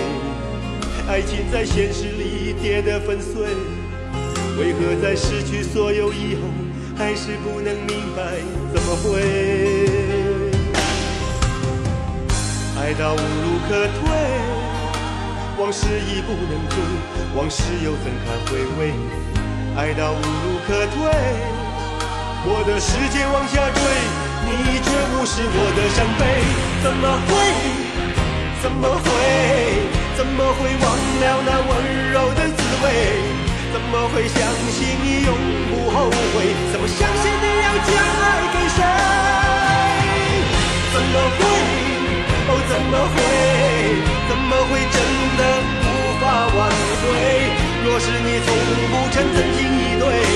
你深邃的眼眸里怎么会有泪？怎么会？哦，怎么会？一首成龙大哥的歌曲啊，这个浓厚的鼻音，哎，听没听得见？听见了，听见了。而且成龙的歌啊，我跟大家传授一个秘籍，就是在 KTV 唱，一唱一个火。我曾经最火那个，我最火的一个 KTV 经历，就是在 KTV 唱了《醉拳》。哎，就是那个那个感觉，而且我觉得成龙成龙大哥的歌啊，都是一些大牛逼的人给他写。哎，抖音上那个叨叨叨叨叨是你你唱的吗？呃，不是啊，我唱醉拳比他好听多了，你知道吗？就一定要一定要喝醉，然后再唱醉。醉拳的这个精髓就是喝醉， 哎，对，就是喝醉。 然后你再跟哪个女生唱一首《明明白白我的心》，啊，哎，一下就有感觉了，是不是啊？行，咱们继续，咱们你那们个九十年代就这么泡妞的是吗？ 继续我们成龙大哥的故事啊。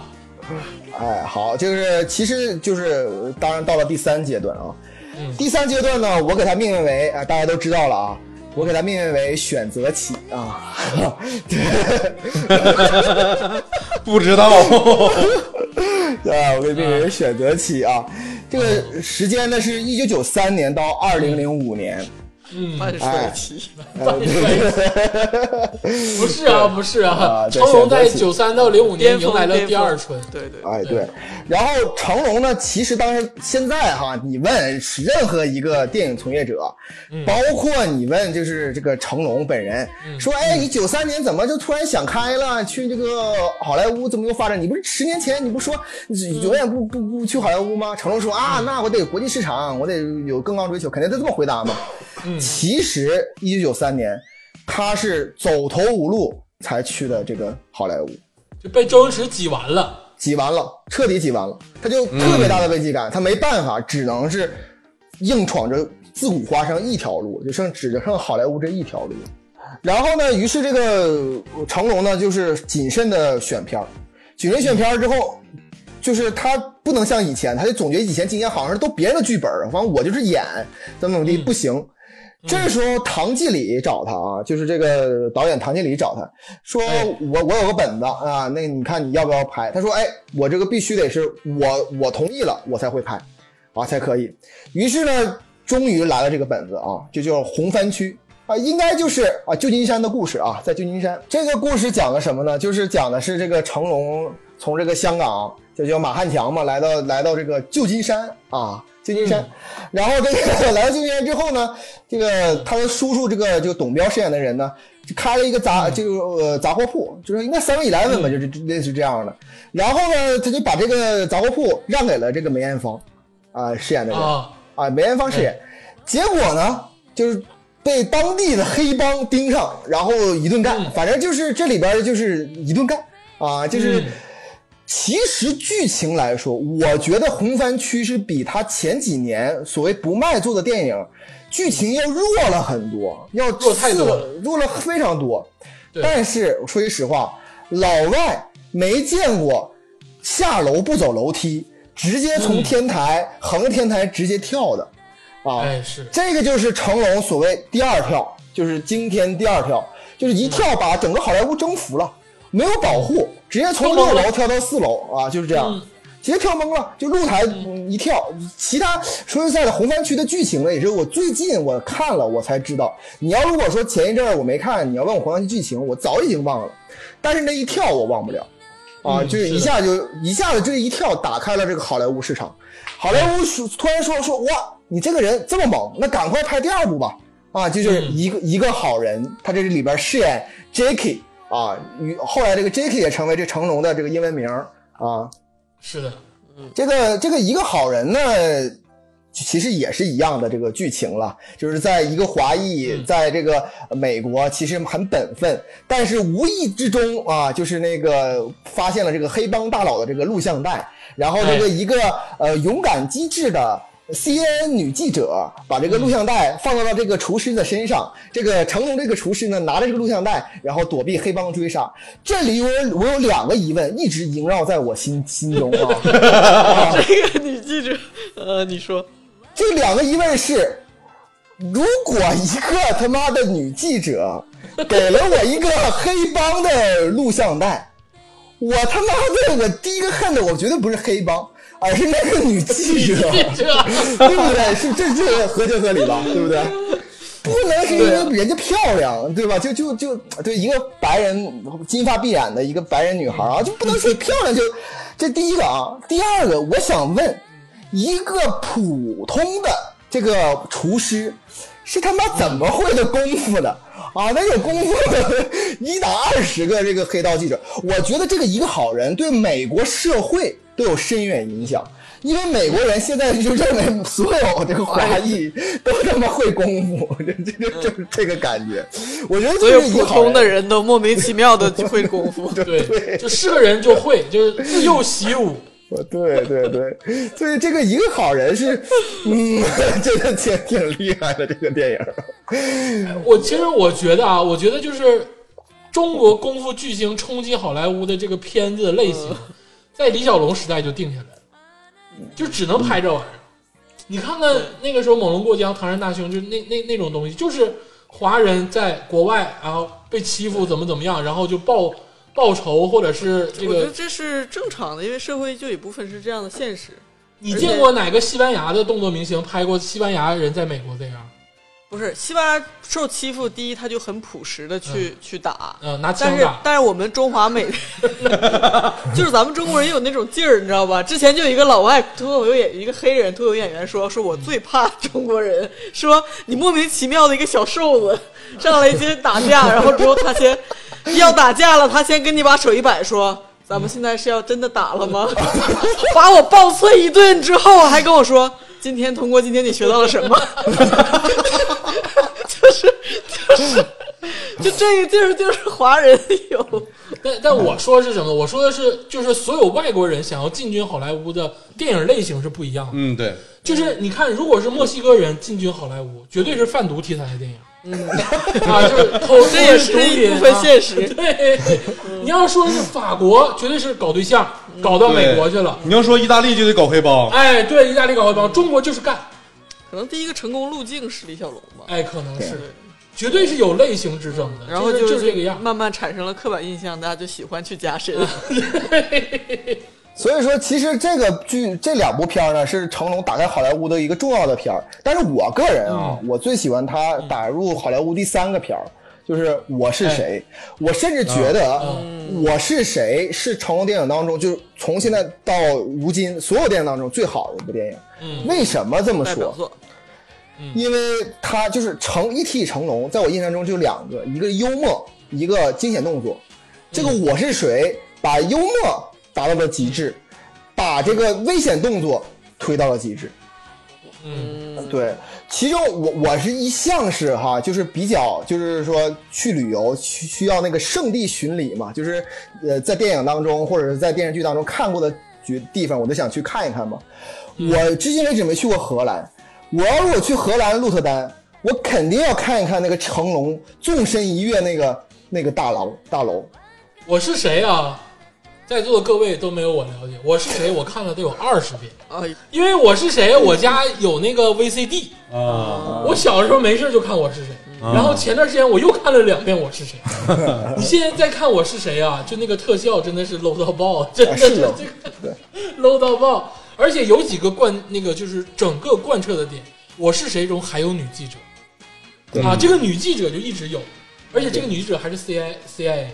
对，这女记者呢、啊是叫做法拉美惠啊，是这这你都查着了，对法拉美惠呢，她只拍过这一部电影，是这个是一个日本和法国的混血。但是我现在再看我是谁啊，就你好的就不提了，啊，跳嗯摩天大楼之类的，或者是跟那两个人掐秒战斗的那个。对那对段对那段那个摩天楼的那顶上那段战斗戏都不提了，对但是我现在看我是谁，我觉得有一点错乱，就是尤其是他在非洲的那个那个地方，就是故事的引子那块儿哎，哎，没错，就这两段呢是特别的，就是说不割协裂，有调点，对有点割割裂，不搭嘎对像像两个不同的电影。但是这里边呢，因为我所有这些纪录片当中呢，我就看过两个关于成龙的纪录片，一个我刚才说了，叫做《功夫之王》，啊，这个这个成龙就讲他年轻的时候怎么耍功夫的；还有一个就是《我是谁》的花絮，啊，他自己的理理念。本来的那个主要取景啊是在荷兰这边，是他主要的。但是这个成龙呢，当时就怎么说呢？九八年，成龙应该是四十四岁，四十四岁的成龙突然对这个环保。这个哎有特别大的那个、那个、那个兴趣，就 How dare you？对， 就就少少说少说这没用的 啊！我跟你说，就是 进步，进步，进步。啊，进步进步，对，真的很进步。他就是觉得就是在就是那个非洲中部这些小国，包括南非这个取景这些地方，当地的那个文化特色很有很有淳朴，而且很很很吸引人。就是非洲大陆不是呃单单有那个贫穷，而是有那个美美好的自然。还有这个美好的人文，所以说独特他的文化对他就是我感我感觉他当时深深被吸引了，于是自己主动就把这个地方加了很长，就是他的自己的自己的想想法，其实应该是很短的一块儿应，该很短的，对，因为他过对渡一下就 OK 了，对对。对哎，对我那个小的时候，甚至还学过他们非洲人打招呼的时候，各种拍肩膀、拍、啊拍拍脚、拍手、拍脚对脸对对那对对块儿。你看完《我是谁》之后，你就想买个椰子给自己打吊瓶，真的，你就想买个椰子给自己。我说这怎么扎肉里？怎么还能？对。这里啊，还要顺便提一句是什么呢？在那个天台上跟他对打的那两位呢，是真正的真正的拳王啊，确实是、啊呃，人家是真正的这个打斗高手，但是拍的就是确实是有点问题啊。过了我是谁啊，这彻底就是打开了这个欧美市场了。就那一一提 Jackie Chan，我我记得好像是他在星光大道上摁手印儿，好像也在这附近，好像是啊，哎我忘记了。但是呢，这个紧接着呢，他自然而然，呃，你人一出名，资本也来了，好导演也来了，好剧本也来了，所以说来了一个。真的是算是成龙第一部好莱坞商业大片儿，叫做《尖峰时刻》啊！嗯哎尖峰呦时刻嗯， 你这个我跟你说啊，问这些咱们黑人大兄弟，或者问美国人成龙， 哈哈，就就是《尖峰时刻》真的是他们都知道的电影。对对哎对对，那确那实知道简直跟对对虎胆龙威一样，对，非这个常湖南文，嗯呃，这里边的这个中国人的形象不再是那种唯唯诺诺的中国人形象，反而是很机灵。而你知道这个让我最惊喜的地方，反而是文戏其中一段，就是他最开始装作不会英语。他刚来美国之后，那个黑人在旁边各种说他，然后他，我觉得这里边体现了这个中国人特有的那种内敛、谦逊，同时还有聪明的一种智慧。我觉得这个是一个新的一个中国人形象，而不是就是美国人固化那种老实人形象啊。对，新的中国人形象就是敢在电影里，一个真正的电影里说 N word，啊，啊，这倒倒也不是啊，这个我就是就算保留了，我这个我不是这这个意个思。简真的太刁钻了， 这是唯一一个啊有正向意义在不电影要里以说身的互害好吗？说没的没 N 没没 word 的一个电没，我影。我我并没有这么说啊，我我可不是我说的啊。这个一九九八年、九九年这个时候，这个成龙大概是呃四十四岁、四十五岁，他又回血了，而且更上一层楼。于是他回香港呢，嗯拍了一部电影呢，叫做《玻璃樽》，跟舒淇拍的。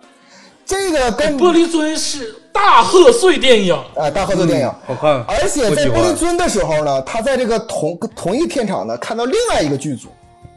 就是嗯周星驰的重要电影叫《喜剧之王》，这两个剧组嗯呢，两个挨在一起。我刚才说了，他俩是互相，你你懂吧？就是这种。可是这个过了大概六七年，这个成龙大哥彻底奠定了这个国际影星地位，他觉得自己跟周星驰，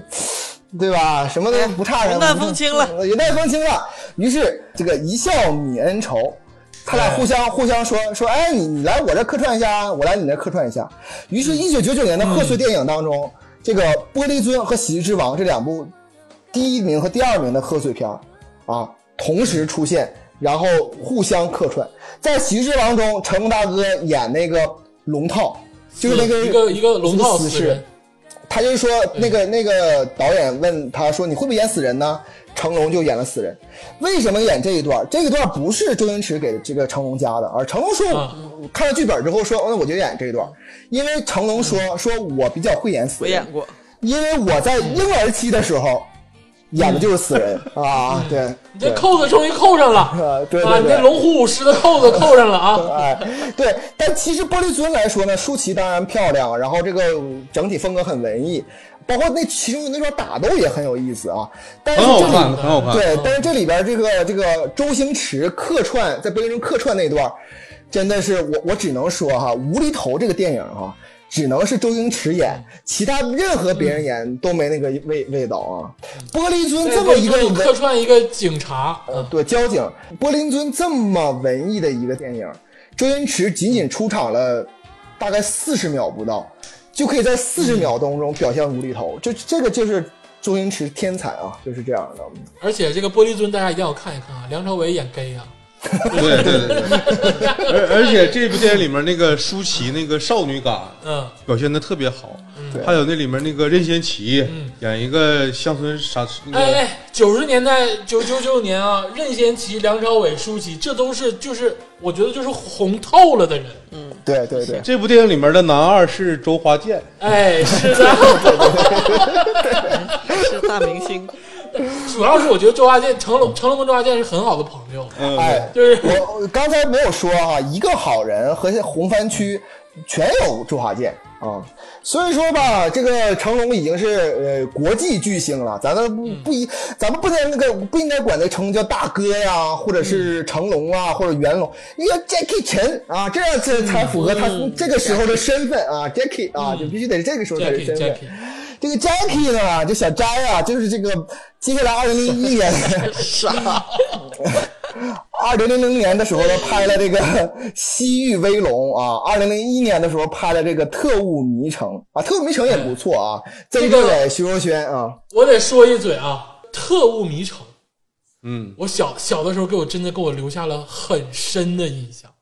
为何？因为因为你看他那个是零二年左右，对不对？ 对，呃，零一年，你说懂事儿零一年，对那个时候我也就是刚七八岁的时候，啊 啊，嗯，那我也七八岁，操，我看《特务迷城》就是以至于我后来看《谍影重重》，我看就是《碟中谍》，我都我都觉得《特务迷城》比他们好看。《特务迷城》是一个我我最早看过的间谍片儿，横跨土耳其、呃香港，就是各种大国，就是在来回溜达这种，然后情节贯穿始终，而且对有国际化视野的一个电影。哎，没错啊，对，徐若瑄也漂亮那时候，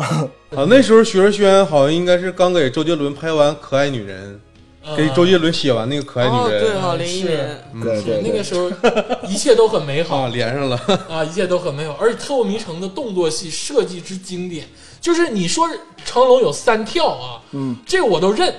但是成龙穿那身白大褂，就那身白衣服那、啊那一系列镜头啊，挺好太巧妙了，对对对，就很是好，他那个穿衣服的方式，就是那个那个当地人穿衣服的方式，对但是他当地人用那个他用那个表现手法给表现出来。哎呦，对《特务迷城》真的特别好看。二零零一年拍摄《特务迷城》，这个时候成龙应该是四十七岁了，嗯，对，四十七岁的成龙，那个时候可是看不出四十，感觉像三十来岁，嗯对真的对是对对，真的是非常的让人。当然，就是二零零一年呢，就是大部分的听众啊和观众啊，更应该熟悉另外一部片儿，就是叫做《尖峰时刻二》。哎啊， 《尖峰时刻二》的剧情我就不多说了啊，这个地位也不多说，我只想说说这里边的这个配角，里边这个有我尊先龙说，我我先说，我先说《剑魂十个二》啊，这个那都无所谓，尊龙爱咋地咋地，就是那个洗浴里头，那个女的穿旗袍，哦哎呦，当时真的是迷倒我了啊！啊，泰最国重女要嘛的就是对对尊龙，嗯，没有 跟最重要的就是尊龙的处境。 当然啊，还有一个重要的女二号出镜啊，就是章子怡，古力张，章哎子怡张啊，他也在冲击好莱坞嘛，嗯对，这也在冲击好莱坞嘛。就是，就说明这个成龙大哥真的是挺很提携，就是咱们华语电影当中这些新晋演员啊，真的是是的很提携提。携提携。理嗯，解真的很提携。然后呢，零二年呢就又演了这个特务踢死兔啊，然后这我没没听过，没有哎听过，对，这是一个纯那个就是当地的一个电影啊，就是啊零三年呢是一个演了这个皇家威龙，然后啊又演了这个飞龙再生，就是这个飞龙再生也是一个呃好莱坞的电影，包括皇家威龙也是也也应该算是好莱坞体系的，但是嗯呢，我觉得全世界的人都有点疲惫啊，都有点疲惫。呃，我就红番区是九三年，我咱们说的快哈，这可是十年过去了，零三年就是到了这个飞龙再生。于是飞龙再生还好，就是他讲这个人就是不断的复活不死，但是也还好一点，有了一些呃 CG 技术啊。但是零四年的时嗯候，突然出现了一个电影，彻底把这个成龙这个声誉呢，就是嗯直降。就是演了一部电嗯影，也算是个大的制作，叫做《八十日环游世界》啊。哦，啊，有印这象这有印没象有对，这个是他演路路通嘛，然后讲的是那个一战之前的时候，然后怎么环游这是世一界个的一名部著啊，这个名佳著对佳茹老师喜欢看的那种小说啊。 对，嗯，是就是比上等人看的小说，然后呃， 早那个期科幻，对，然后这个片儿呢，所有人都是以就是巨大的期望去让这个成龙就是演，并且成龙也很努力的去演，各地取景，然后各地拍摄，结果票房特别不好。惨淡，啊，就惨到极致，好像美国票房好像你看那个《尖峰时刻二》应该是大概呃两三千万美元，但是这个《八十日环游世界》好像是八十多万哈，三十还是五十多万美金。然后其实零四年呢，就是《八十日环游世界》惨淡，但是我觉得成龙。呃，在那一部呢，在香港本地拍的一部电影，彻底也算是挽回了声誉吧。就是这个跟这个吴彦祖拍的这个《新警察故事》，这里边有这个吴彦祖，有这个谢霆锋，有蔡卓妍啊，这这这些杨杨采妮啊，这这些人。这部电影我很喜欢，说说说句实话很喜欢，它是一个很典型的香港商业电影，也没有什么苦大仇深，反正也剧情也蛮简单。然后整体来说看的话，你下饭的时候，或者是平常过年的时候摆在旁边，其实蛮不错的，还能提高一下亲子关系啊，还是挺不错啊。因为吴彦祖啊和这个成龙大哥他俩上一次合作，我印象中应该是这个刚才讲的这个《玻璃樽》，这《玻璃樽》里面那有村里有吴彦祖哎啊吗？有有有有有一个非常短的，他客串了。啊，他演里面演个富二代，就在那个就是船上、嗯快艇上，然后他就一一一瞬间就过去了。嗯但是之后再看他俩合作，就是在这个《新警察故事》里了。嗯，我印象吴中，彦祖可真是，你看他演的电影类型一直都是这样啊，富二代，然后华裔，嗯到到包括到现在他真人在美国，他也是 华裔这个赏金第一 线，上反歧视第一线。赏金第一线什么鬼？ 现在所有人怀疑是挨欺负了，都得艾特吴彦祖，让丹尼尔主持正义，丹尼尔赏金十万美元捉拿捉拿那个啊，那我凶知道，那我手。知道，对，对对对对，而且我说句实话哈、吴彦祖其实在《新假如故事》之前，在内地市场不是很有名。哎是，他是拍了这个《新假如故事》之后，突然之间他圈了一大波内地粉，内地的这个观众突然发现，哎，这个人怎么这么帅呢？就是还邪性，对对对，对，其实说吴彦祖帅是从零四年之后才发生的，零零四不是加州老师，嗯加州老师不是。其实那时候他跟陈冠希拍了老多这个港台 美的这少年个之恋，对什么新新警警察不是这个风筝新人类的新什么什么人类这那这些的人。类那是千机变，跟没没有没有不是那，个就是他那个陈冠希演的那个，反正也是什么新新人类，嗯就是拍老多这种烂片儿了特警新人类，啊。对，特警新人 类，还有《千金千机变二之花都大战》，还有这个大佬大佬爱美丽啊，这全是其实那时候他在吴彦祖的那个年轻人群群体中，他已经很出名了，对对啊，比肩陈冠希了已经啊，对，但是不是在国民级的啊，不是国民级嗯对，对，所以说这个一到二零零四年，就是从九九三年到二零零五年，这个零四年零五年这段时间呢，其实我觉得是呃成龙的高光时刻啊，他进军了好莱坞嘛，啊呃、成为一从一个亚洲影星变成了一个世界级的明星。哎哎，呃，虽然这这个时候的片儿变得少了，但是可以说各个都是嗯有记忆点的，而且，呃，为我为什么说是选择期呢？我觉得他这块选择是就是在国际市场上选择功夫动作，在香港本地市场上选择走心的和温情的这种文艺，就是不能说文艺片，就是文戏比较多的片儿。所以说，我觉得他在进行选择，而且在人生重大选择的时候，他跟这个周星驰，呃，马上被周星驰压过的时候，他做出了一个非常正确的选择。所以说，去去了好莱坞，对，所以说二零零四年就是说正好是周呃这个呃这个成龙的五十岁啊五十大寿，所以这个时候的成龙呢，刚确实有一些疲态，但是呢，就是说五十知天命嘛，所以我觉得他也是知了天命，所以说就是他进入了这个人生当中目到目前为止的这个第四阶段。啊，好像加州老师算过一样，我也感觉知天命，啊，知道天命，其实就是成龙找李亚洲算的命呢。 这个第四阶段呢，我我想就是给他起一个就很郑重的名字，因为就毕竟这么、嗯这么年龄这么大，还活跃在这个荧屏当中，并且还嗯是在拍动作片，所以说第四阶段呢，我取一个比较恰切的，叫嗯做瞎拍期，就是哦全他妈瞎拍， 你知道吗？啊，下去。就是 瞎拍，瞎瞎鸡巴拍， 对，不是你得这么说，人家地位在那儿了，什么都吃过见过了，爱拍啥拍啥，跟你有啥关系？哎拍啥还得有票房，对哎，也没有，我也没有我。说我说这个瞎拍期哈，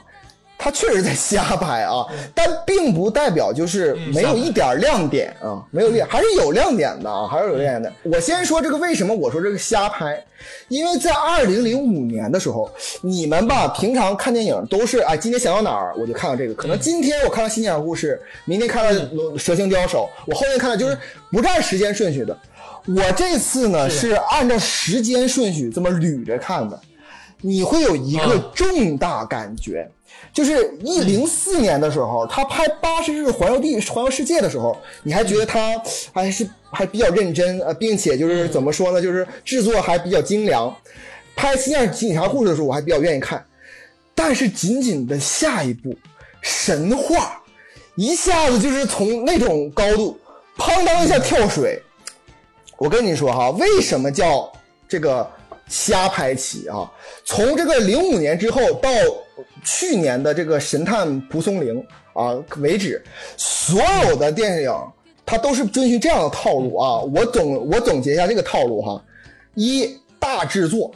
啊，二必须得用国际巨星，就是除了我以外，必须用金喜善嗯对啊，必须用国际巨星搭戏的，啊，搭戏必须国际巨星。嗯第三个，我这一部电影不去三个国家，我都不好意思叫成龙电影，我肯定是去阿拉伯、去澳大利亚、嗯去什么英国，反正我就各地拍，我肯定是多多地拍摄。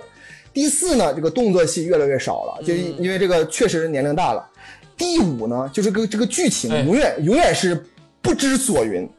第六，最重要一点就是成龙大哥到五十岁之后的所有的这个里边的这个女女配角，肯定要美女，就必须得是各国美女。就是说我我咱们就咱们就分析分析这个《神话》这部电影啊，这个张老师挺好看的来来劲儿了， 这嗯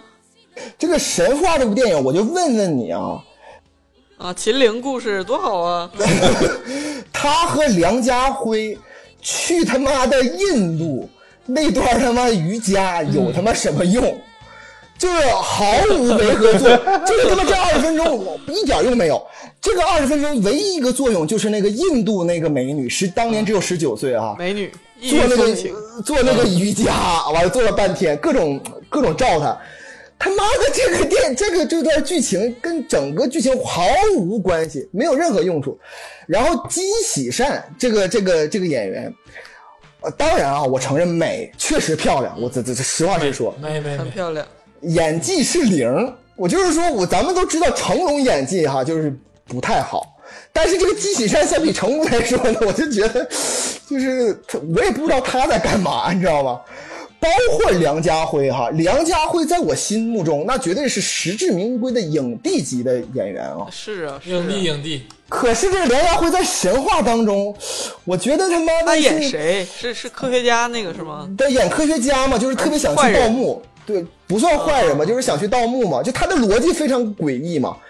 我只能用“街溜子”这三个字儿来形容在那里边的梁家 辉，你他妈就不知道演个街溜子他干嘛，你知道吗？他这个性格转他变溜达 呗， 就是溜达，就在整个整个这个电影当中，梁家辉就不断的在溜达，最后的时候就是被水银灌灌完了之后，完了哎给你，这这简直真是，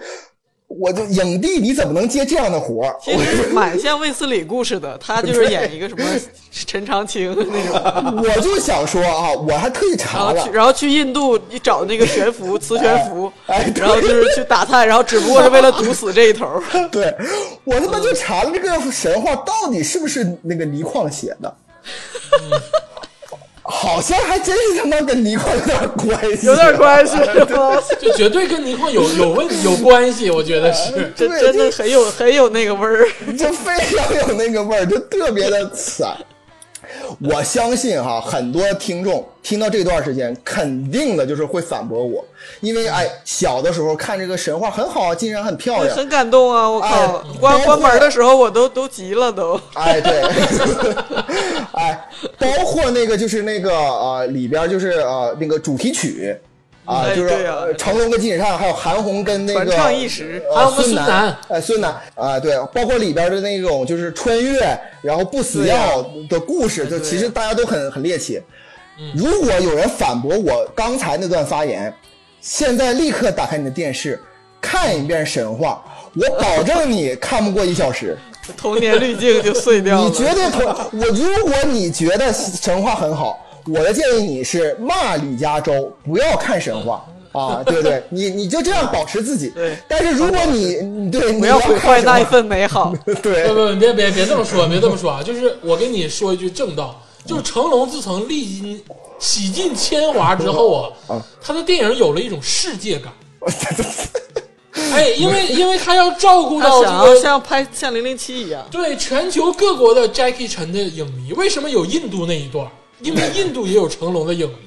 我得露个脸 啊，好好，啊，就是所以说他就要有这方面的考虑。我告诉你啊，布宜诺斯艾利斯也有成龙的影迷，嗯那他应该去阿根廷拍一拍，那就不应该是这样。就是这个而且你非常烂说啊！你说这个瞎拍期啊，其实这个我是认可的，嗯嗯但是瞎拍期这三个字儿就代表了有很差的作品，也有很好的作品。啊，也不错的作品啊，不错的作品，对对哎，是的，哎，然后紧接着呢，这个零六年呢，就拍摄了一部呢，这个跟这个高圆圆、古天乐、嗯啊、许冠文、蔡卓妍一起拍的这个《宝贝计划》啊，这个小孩哦儿溜了，然后就他们是其实盗贼，但后来之后因为这个孩子的到来洗心革面，应该是翻拍了一个美国的美国电影，好像是啊啊是这样的，翻拍《老友记》第四集，钱德勒其中一个 带孩子那 集，哎、不是小鬼当家吗？超能赛斗龙， 但是我想说的是哈，就是嗯说这部电影呢，啊、肯定很多人也说了是我很好的电影。那么我建议你们还是骂李嘉洲，不要去回看这部电影。那我就要骂李嘉洲了。把李家就骂上神坛。我是要挺骂人火的，当时好像我我特我跟你说啊，这个你先别说不好的，我先说点好的啊。啊，可以可以这，这个《宝贝计划》嗯啊，是成龙后期电影里我数二数三喜欢的，哎，挺不错的，对，算挺不错真的的。，嗯他算是我觉得《宝贝计划》是一种回归。嗯，因为你之前在成龙电影里已经很难看到那个喜剧动搞作元笑素，对对对，但是《宝贝计划》里的喜剧动作元素非常多，而且嗯这个他跟古天乐配啊，或者是跟许冠文配啊，他们人物的塑造其实挺成功嗯的。就虽然说虽然说很简陋，但是很成功。就比如说对成龙就是个赌徒，古天乐就是个这个大色逼，然后嗯呢，这个许冠文就是一个就是怕老婆的这个就是在家里这个中年男人。这里边最重要的出镜是元彪，哎，是啊，好久没有看到元彪了，在这里边他演元彪演一个那个警警长啊，抓成龙啊，就是你看那个成龙，他因为好赌跟家里的那些矛盾，其实嗯特别，挺我我我反正觉得挺真实的。哎，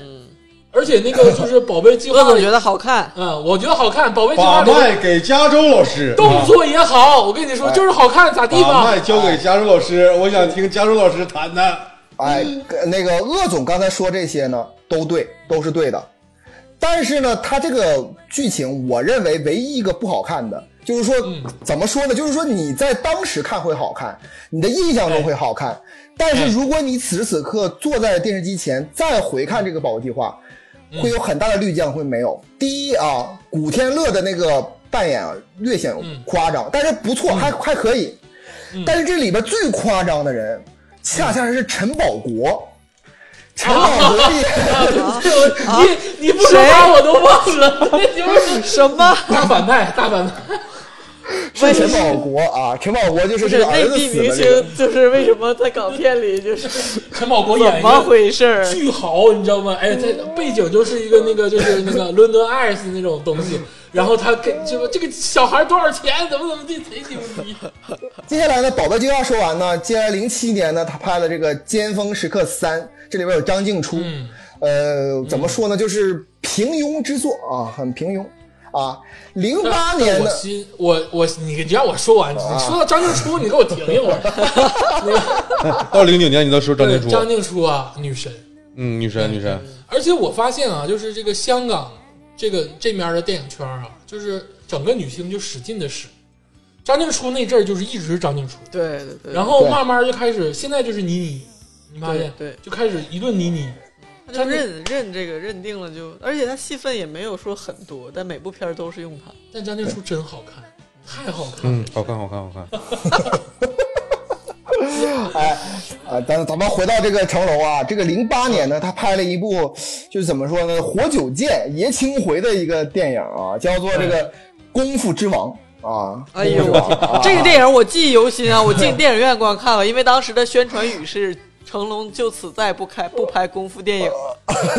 我最后一次跟我跟李连杰合 作《王不见王》，我们在此封神之作，然后以后我就封笔再也不拍就是功夫电影了。那片儿太鸡巴烂了，我跟你说，我我也我在电影院我都想哭，你知道吗？哎，《功夫之王》吧，就是我建议大家都看一看，猎奇啊！这里女主角是那个刘亦菲哈、还有李冰冰，男我主唯一印象就是李冰冰英语说的不错，嗯，是嗯，也不错哎也是也漂亮。对，还有那个男配角是邹兆龙啊，我我还我也很喜欢邹兆龙啊。嗯，邹兆龙我也很喜欢，没火起来，真嗯没对火起来。对，嗯，他跟李连杰配了很多，然后在那个《黑客帝国》里边也有他啊。呃，所以说《功夫之王》呢，就是没什么可说。他演的人，我考你们一下，你记得他的名字叫什么吗？我就记得是一个乞丐，就是他演的名字叫做醉仙鲁彦，就是这个名字啊，一听肯定是一个国外编剧啊，就是起的名儿，简直哎呀，这个片儿一言难尽，希望大家都看。而且我跟你说啊，李连杰、成龙不是男一号，男一号是一对个对对不知道他妈哪来的一个外国傻小子，傻逼，那个 但是他亚洲宣传就是说，对。宣传的宣大传制很多作，对对然后那个王王王者，而且你想想，真的是李连杰跟成龙一起拍一部电影，这个对是呀不能想的事儿。对呀、当时我觉得我天哪，这个电影就顶天儿了，必须得去看呢。好了啊，那接下来呢，到零九年呢，嗯出现了一个很也很重要的，对于成龙来说很重要的电影吧，叫做《新宿事件》啊，《新宿事件》哎呦，嗯这总这是好看了吧？这总好看了吧？哎这个很有深度啊！哎还有张静初，哦哎，《新宿事件》的时候呢，我是二零二零一零年的时候，就它呃播出一年之后我看的，我当时觉得哎很好看，哎很不错。嗯，然后呢，我在两个月之前又看了一遍《新宿事件》，就是把我的这个印象当中，这个这个打破了很多啊，很多。嗯，就怎么说呢？就是说啊，当然《新宿事件》好，我就不说了，因为它蛮真实的，而且我这说是句哎绝实对话，真实。而且里边徐静蕾演演的比较内敛啊，还徐徐还不静错。谁？徐静蕾和张静徐徐哎静静初哦蕾，演的是他的初恋是吧？初恋嘛，对吧哎，？范还冰冰演的是他的，范冰冰演的是在日本，她跟他俩就是接触，啊准备要日本认去识的阿根廷了。对，徐静蕾是演黑道老大的那个啊，对他们俩是东北老乡。哦对对对那，个嗯这里边有几个，呃还还有秦沛、林雪啊，那里边不是嗯台钱湾黑小帮豪，那里边不是钱小豪，那里边是钱嘉乐啊，是钱嘉乐嗯，啊，对，还有吴彦祖嗯啊，就吴彦祖那角色有点浮夸，有点哎，这里边呢，其中我看啊，现在有几个确实不太好的一个地方。第一是这，当然吴彦祖演的确实不是很好，他无法驾驭这个角色啊。其次，第二点呢是整个剧情的几次转折，嗯，毫无就是深度，也很突兀。你现在看啊，我就就是现在你看，你会觉得很突兀。嗯，真实吗？很真实，但是很突兀，就是这样的。呃，这里边的重头戏，我个人觉得哈，你要不就是好好的讲他怎么样变成黑帮老大了。就这这种这种事儿，就是怎么从一个普通的人，就是去日本的人，然后变成黑帮老大。你要不讲他当黑帮老大之后，他怎么无恶不作，最后完蛋。结果他两边都在讲，结果两边都是蜻蜓点水，以至于两边都不深刻。就是到最后的时候，呃，钱嘉乐哈，就比如说钱嘉乐在最后的时候，在那个聚义分赃大厅，然后他突然之间就是我、就是一个铁头，这个这个成龙就变成了圣人。他其实一直来说不是圣人，他只是一个挣扎的一个人物。结果到最后的时候，他就他要跟警察合作变成圣人，就跟兄弟反目，怎怎么怎么样。然后这些这些他底下的兄弟呢，是这几天这这一段时间卖白粉，然后你挡我的财道，我要杀你。这段时间，这个事情应该是高光时刻，应该是这个整个戏剧中冲突中最重要的时刻。结果就我看了一下，整个时间就只用了十二分钟，就包括打斗。他这个重点却在打斗身上，而不在人性身上。我觉得好好题材，但没演到位。这个，这是我对《新宿事件》的感受。对，我我是觉得《新宿事件》他这么处理，可能他他想要，他表现的是在日华人的生存的现状嘛，窘境。他不是表现一个人成为英雄，或者是这个英雄后来怎么落败的。他这两段可能像你说都不完备的，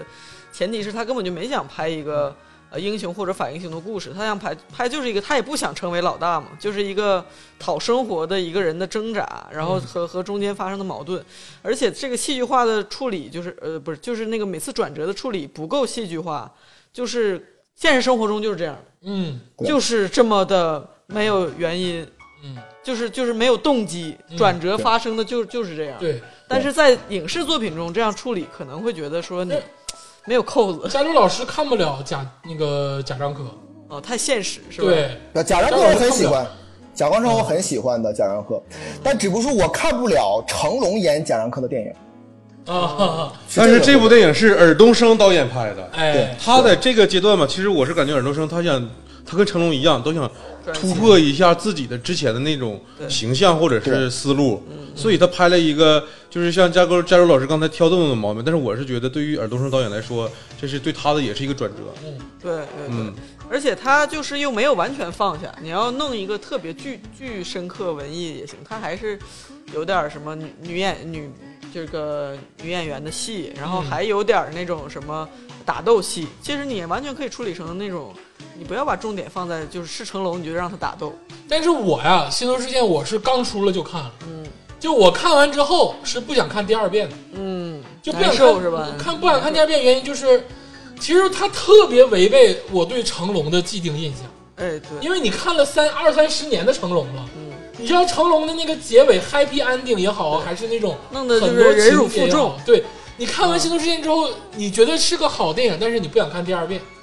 嗯，挺沉重的，挺沉重的。对我，所以说呢，我是这么觉得的。我我对他的定义呢，就是四不像，跟那个主导师其实说差不多。我觉得换或者换个人，或者是把某个地方写透会更好一些。所以说这个里边儿，我不觉得它是一个特别好的电影，就跟贾樟柯的电影，我觉得就差了很多啊。但但是我是依然觉得啊，《新宿事件》嗯是成龙，比如说你列一个单子，比如说成龙的二十部电影，嗯，我会把《新宿事件》会放放到进里去面。对啊，对，那是肯定要放的，对， 《新宿事件》是一个一，如果你没看过这部电影，你一定要看的一个电影。对，是的这个电影其实在豆瓣的评分是七点五分，就是嗯非常、我感觉非常合适不低的了，很合适，很不合低适。也不高。呃对对对，但是如果在当年看的话，这部电影绝对是在八分当电年影嗯嗯特别高的一个分数的一个电影。嗯，哎，对，所以说呢，其实说到《西部三人》之后呢，与他同期的有一部电影，其实是成龙本身更寄予厚望的一个电影，但是哎，却更不好啊，就是《大兵小将》。哎这个哦《大兵小将》这部电影呢，是这个这个王力宏跟他演的一个这个双人戏苏，芮也火了，哎，嗯是这个这个剧啊，其实是成龙真正的就是转型的电影，就是说，呃，用心用心了，我以为说用心真正的电的影老了。对， 这是什么？真正的老 了。我就是这部电影之后，我意识到成龙真的是他以后就是演老人了。但是你要注意一个特色，就是你看咱们说了这么多成龙电影，其实成龙电影的所有，包括《西游事件》的所有电影叙事的特色，都是啊、呃比较简单的，结构上都是比较简单的。而《大兵小将》是两个男主角，而且大部分场景就只有这两个人的一个戏，不是一个。你看成龙电影往往是人很多，这部电影只有这两个，所以这个电影对成龙来说是他寄予厚望的，并且这部电影的编剧纯编剧就是成龙。这个这部电影呢，当时我看呢就是没什么感觉，我最近又看呢，我发现它有两个巨大的硬伤。第一个呢，就是这个当然这个王力宏的这个演技确实是不太好。你两个，你就像绿皮书一样，绿皮书就是你看这两也是双男主的戏，那么没有一个男主弱弱弱一点都不行。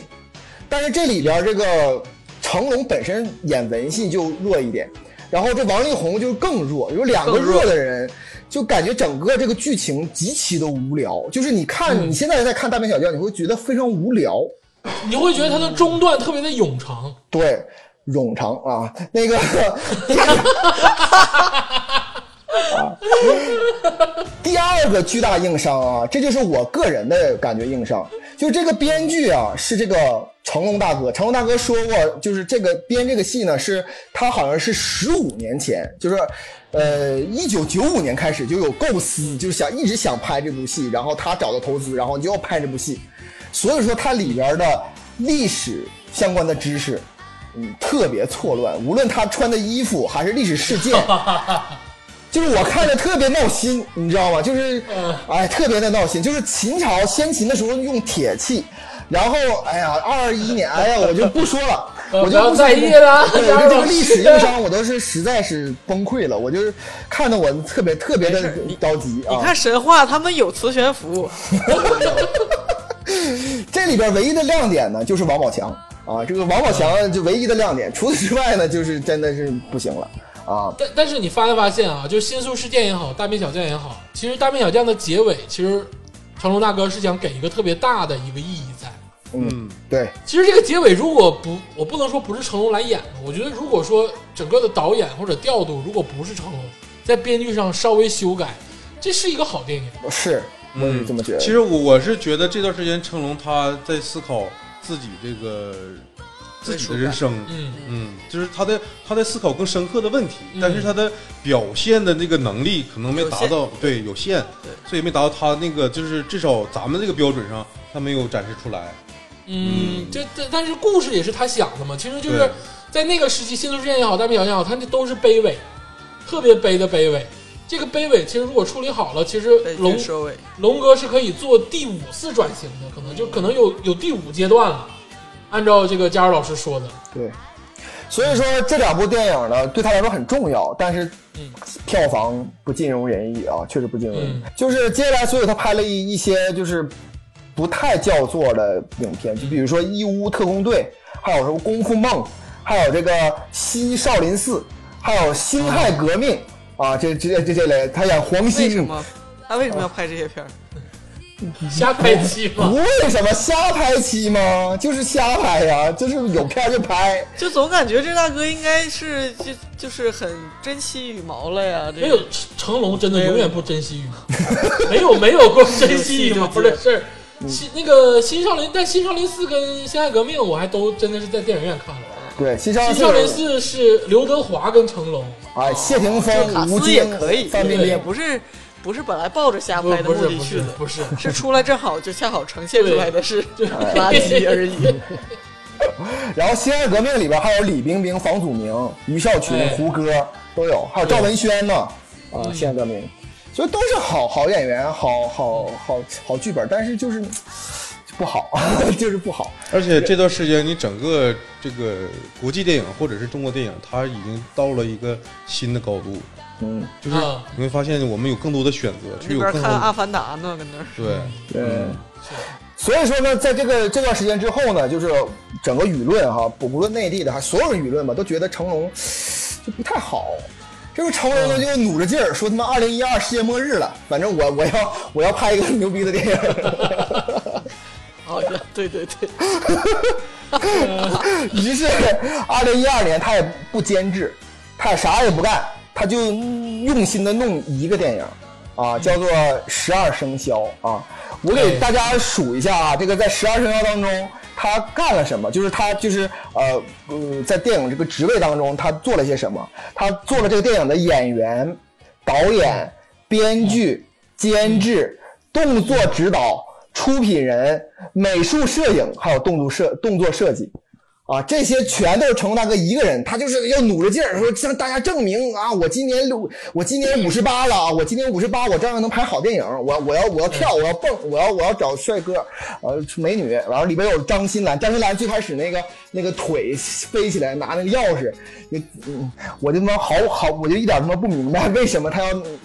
伸手就能拿到钥匙，为什么要用高跟鞋拿？所以说，但但我不得不说，周恩来那一腿真的是把我踢折了，真的一下就把我踢折了啊。对对对，所以说这部电影呢，它是还有李宗盛啊，这李宗盛演一个谐星，然后就就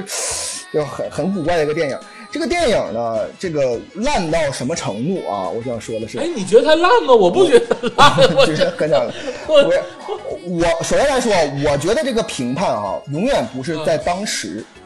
成龙电影有一个魅力，就是你当时看的时候还还还行，因为它是爆米对呀花电影嘛。你要经住时间的考验，对真但的是不容易。哎，我对，跟你说，动作片怎么经住时间的考验？不是不是动作，你看我跟你说，你咱们上次聊那个杜琪峰《孤男寡女》老难看 了，啊，对呀、老难看就是难看啊！真的就不容易。当时是大火的，你现在回去看，真的 对跨时代不容易的。这个十二生肖当中啊，有有有几宗罪。第一宗罪呢，就是这里边的所，包括成龙在内的所有这个，包括张兰心啊，这个廖凡啊，李宗盛啊，这些人就是什么前野长英、卢慧光，这些人都是好演员，结果在里边就哎呀，不不不值一提啊。第二就是这个里边这个节奏，这电影节奏非常重要。你大家记不记着这个十二生肖讲的是什么？讲的是他们有一个这个龙首，就是这个圆明园十二生肖啊对这个龙首。十二生肖的手嘛，那时候挺火的这个事儿，呃挺火的这个事拍卖什么儿的。然后就是他负责，他其实是一个盗贼，但是呢，他就是为了这个十二生肖，就是呃，把这个还给祖国，把文物交给国家啊，这这个这个这个事情，其中有三十分钟讲的是这帮人儿，包括这些人，包括黑人，去他妈的无无人岛，去他妈看找黄金。就这段剧情整整三十分钟，你你他妈完全不知道他为什么要加这段，就是你一丁点儿都不理解，就是为什么就跟这个龙首什么东西都没关系，这纯就是嬉笑怒骂。我觉得如果是二十多岁的成龙，那个时候他还能就身体像弹簧一样，可能还好一点，但是现在。哎呀，真的是一言难尽。我我建议大家回去看看这十二生 肖啊， 真的是你都忘了自己属啥了。看完之后，那就真是这样的。那个，我说一句话啊，就是我我对于跟你这个有不同的见解，就是你刚才说的一句话很对，就是成龙电影第一次看的时候，你不会觉得它多难，哎，对，这真是这样的。嗯，真的是这样。就是我觉得啊，成龙的本心也不想拍出传世电影，嗯，他在当时的那个那个环境之下啊，当拍出一个让人看下去的电影，或者一个让人乐呵、让人肾上腺素升高的电影就够了。嗯，反正我看十二生，我没看过第二遍十二生肖，嗯就是我看我得我第一遍看十二生肖的时候，觉得这段时还不光错哎是值得的，哎，不错，我就不错哎我我就觉得可以了。尤其他，你记得那个滑板，就是他贴身那那个滑板的那个、哎那些动作，就都是新创的，你你不没能错嗯按照剧情片的要求去要求成龙。哎，没错其，实他有很多的很多的心血跟精力，可能放在了动作设计和一些置景设计，或者是一些其他的设计上。所以说，给你第一次看的时候会新奇。嗯我举一个例子啊，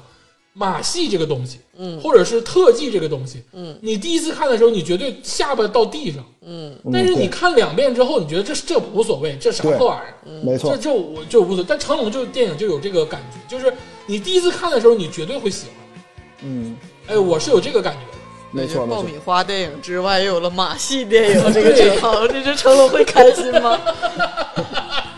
不是人家有传世的，人家警察故事一句话，人家最选什么不有传但世的？这部电影可是他担当各种职位，精心制作。成龙不是完人，好的就是他是一个绝对的明星，但是你让他当编剧，你让他当导演，哎，他可能就是还差一点。对，而且这部电影你要考虑到那是一二年吧，佳茹老师对，二零一二年，啊，一二年就那个时候，他对自己人生的思考可能是到了另一个阶段，就是就是他之前一直是说爱国，嗯但是没有拍那种就是特别正面或者是直奔主题的那种就是大片儿。嗯，他这个时候他有能力了，然后对对对呃，他年龄也大了，他想真正表达的自己这种情感，对，所以我觉得他拍这个片儿吧，结合当时的那个时候嗯关于这个国宝的那些新闻也频出，对所以他有这种创作动机。对对。呃，你得这么考虑，其实时效性是很强的。他可能也不在意，就是真正你们觉得我艺术成就有多高。对我作为一个半白老人，然后我自己的内心，他当时内心的情感以及他的就是想法、哲学，都到到那个，他觉得我就想要干花钱办这件事儿。哎，我就想拍一个简简单单的，对有点爱国色彩的动作片儿。对哎，我觉得可能就对呃是，我自己高就满足了。哎，就像《战狼》似的，我现在觉得《战狼》挺好。而且你说他拍这个这个十二生肖的时候啊，他是有一些这个国宝其实是当时没在咱们国家，是是，嗯，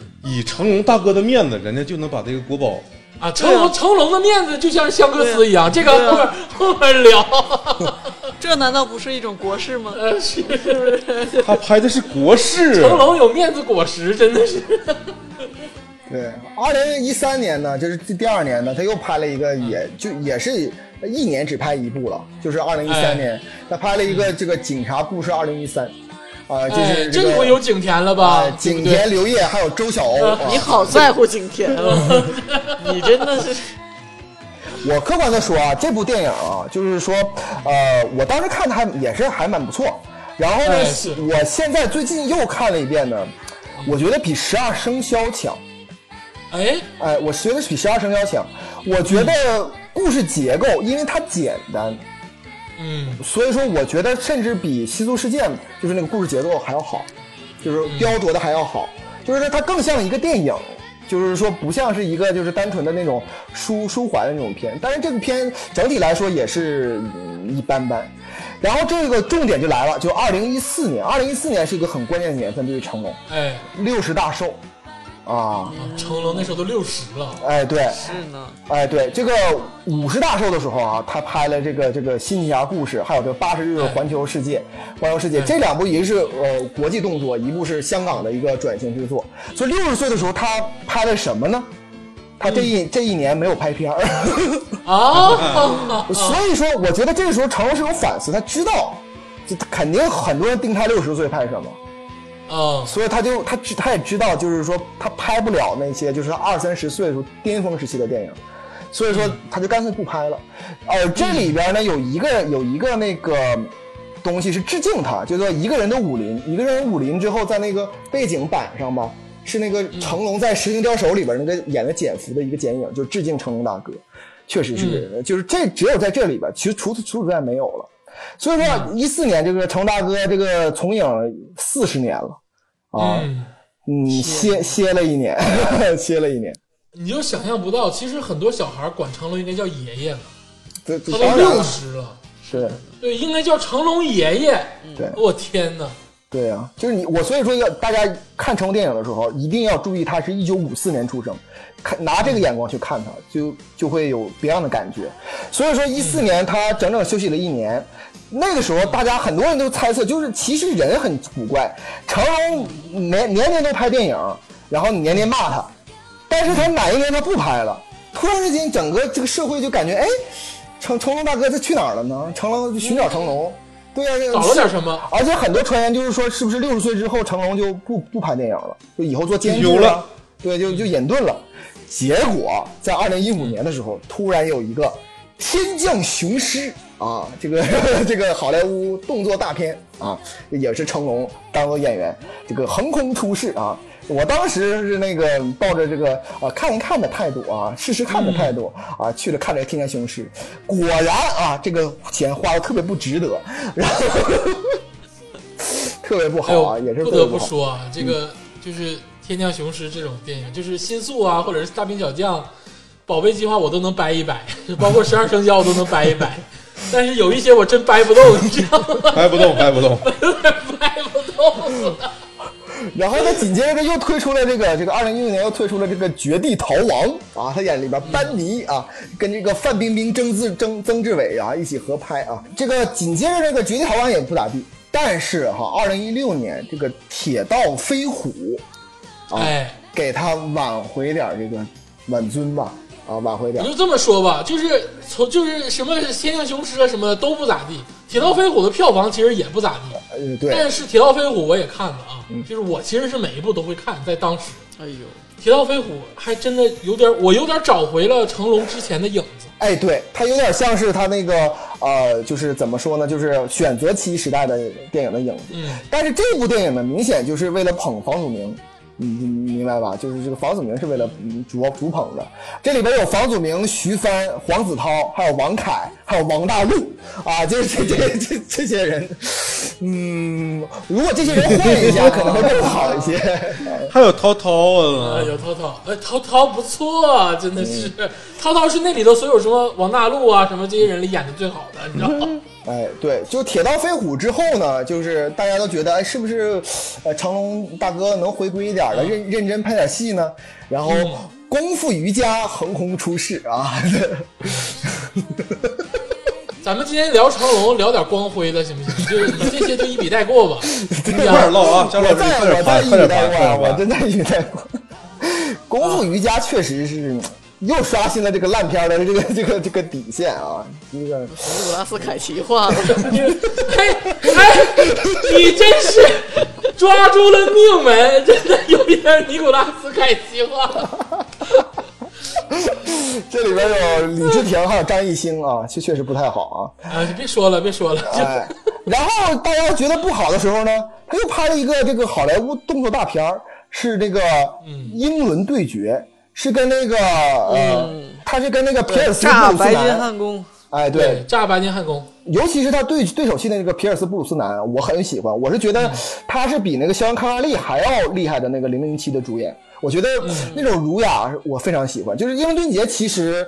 现在来看，因为它是二零一我七我年的，我觉得挺好看，挺好看的我觉得挺好看。而且真的而且二零一七年的成龙啊，已经是六十三岁了。六十三岁的时候，嗯，皮尔斯布鲁斯南可能比他小那么一两岁，他俩在里边真是拳拳到肉的进行打戏。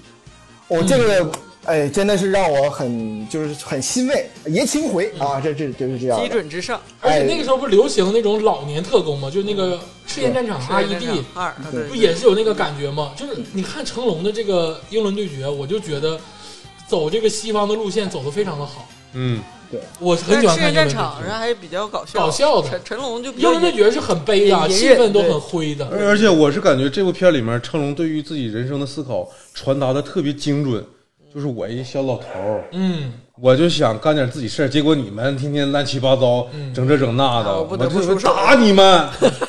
打 而你啊丫且的！ 而且我感觉《英伦对决》的时候，让我感觉到就是成龙真的已经是国际巨星了。就是说，你在这里边感受不到他是一个亚洲人或者是一个中国人，感受不到，他就是一个对对对呃好莱坞的影星，就是这给这种感觉。然后当大家又开始对他稍微有点期望的时候呢，他又拍了这个《机器之血》 这个。没听过那个，我没听过。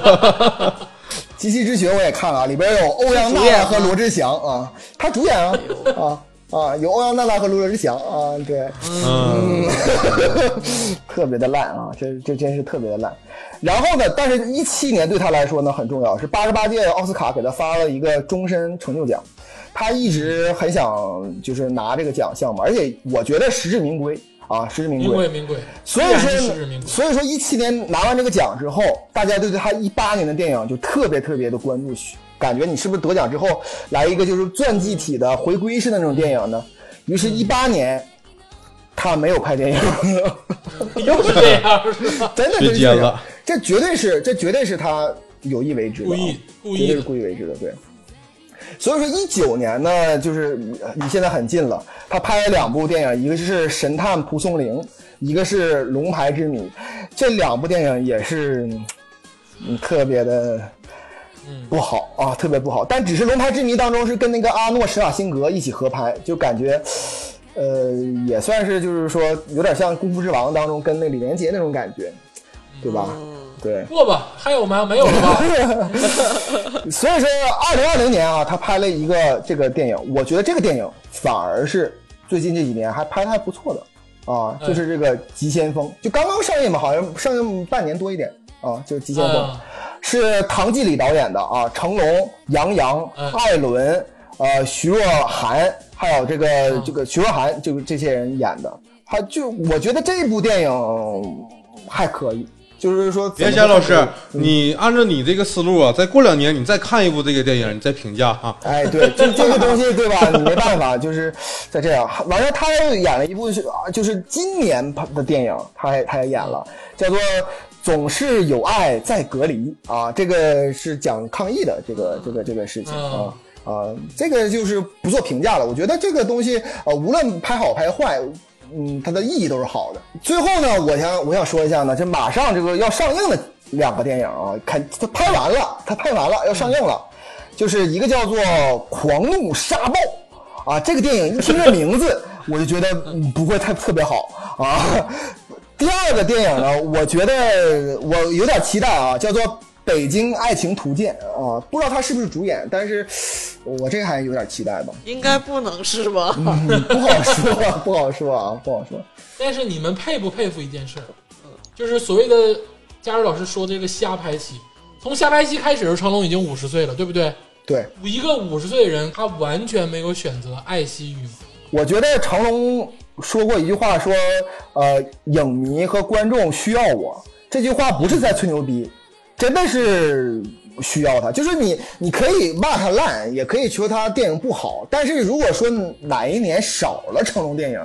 你总觉得好像今年好像是嗯少点什么东西，就是有这种感觉。嗯，而且这东西就算这么烂，《功夫瑜伽》我也是掏钱买的票看的。对啊，哎，你就说这成龙，成龙这个人对我们这代人到底有多大的迷惑？就是对我真，我真是吃了屎，我就也想道歉。所以说你要如果说说华人之光，那。我第一想到真就是就是成龙，就是说，或者是你说国外的人，是啊就就是你说提一个中国人是谁，那肯定 J.K. 陈，这嗯是百分之百的。所以说呀他无论怎么样，他肯定就是位置已经到那儿了。 你问问外国老百姓，就只就你说你想想一个中国人，您是谁？嗯就是 Jackie Chan。哎，绝对是。哎，姜老师，我还有个疑问啊，就是就是老外他们看没看过《成龙历险记》那个动画片儿啊？哎， 哎，《成龙历险记》还真的是在美国火了一阵什儿么东西？啊，就是就是一是个吧美国的一个导演，他是一个动画导演，他从小到大特别喜欢成龙，因为在美国有很多人家里海报是挂成龙的。就是特别喜欢，然后他就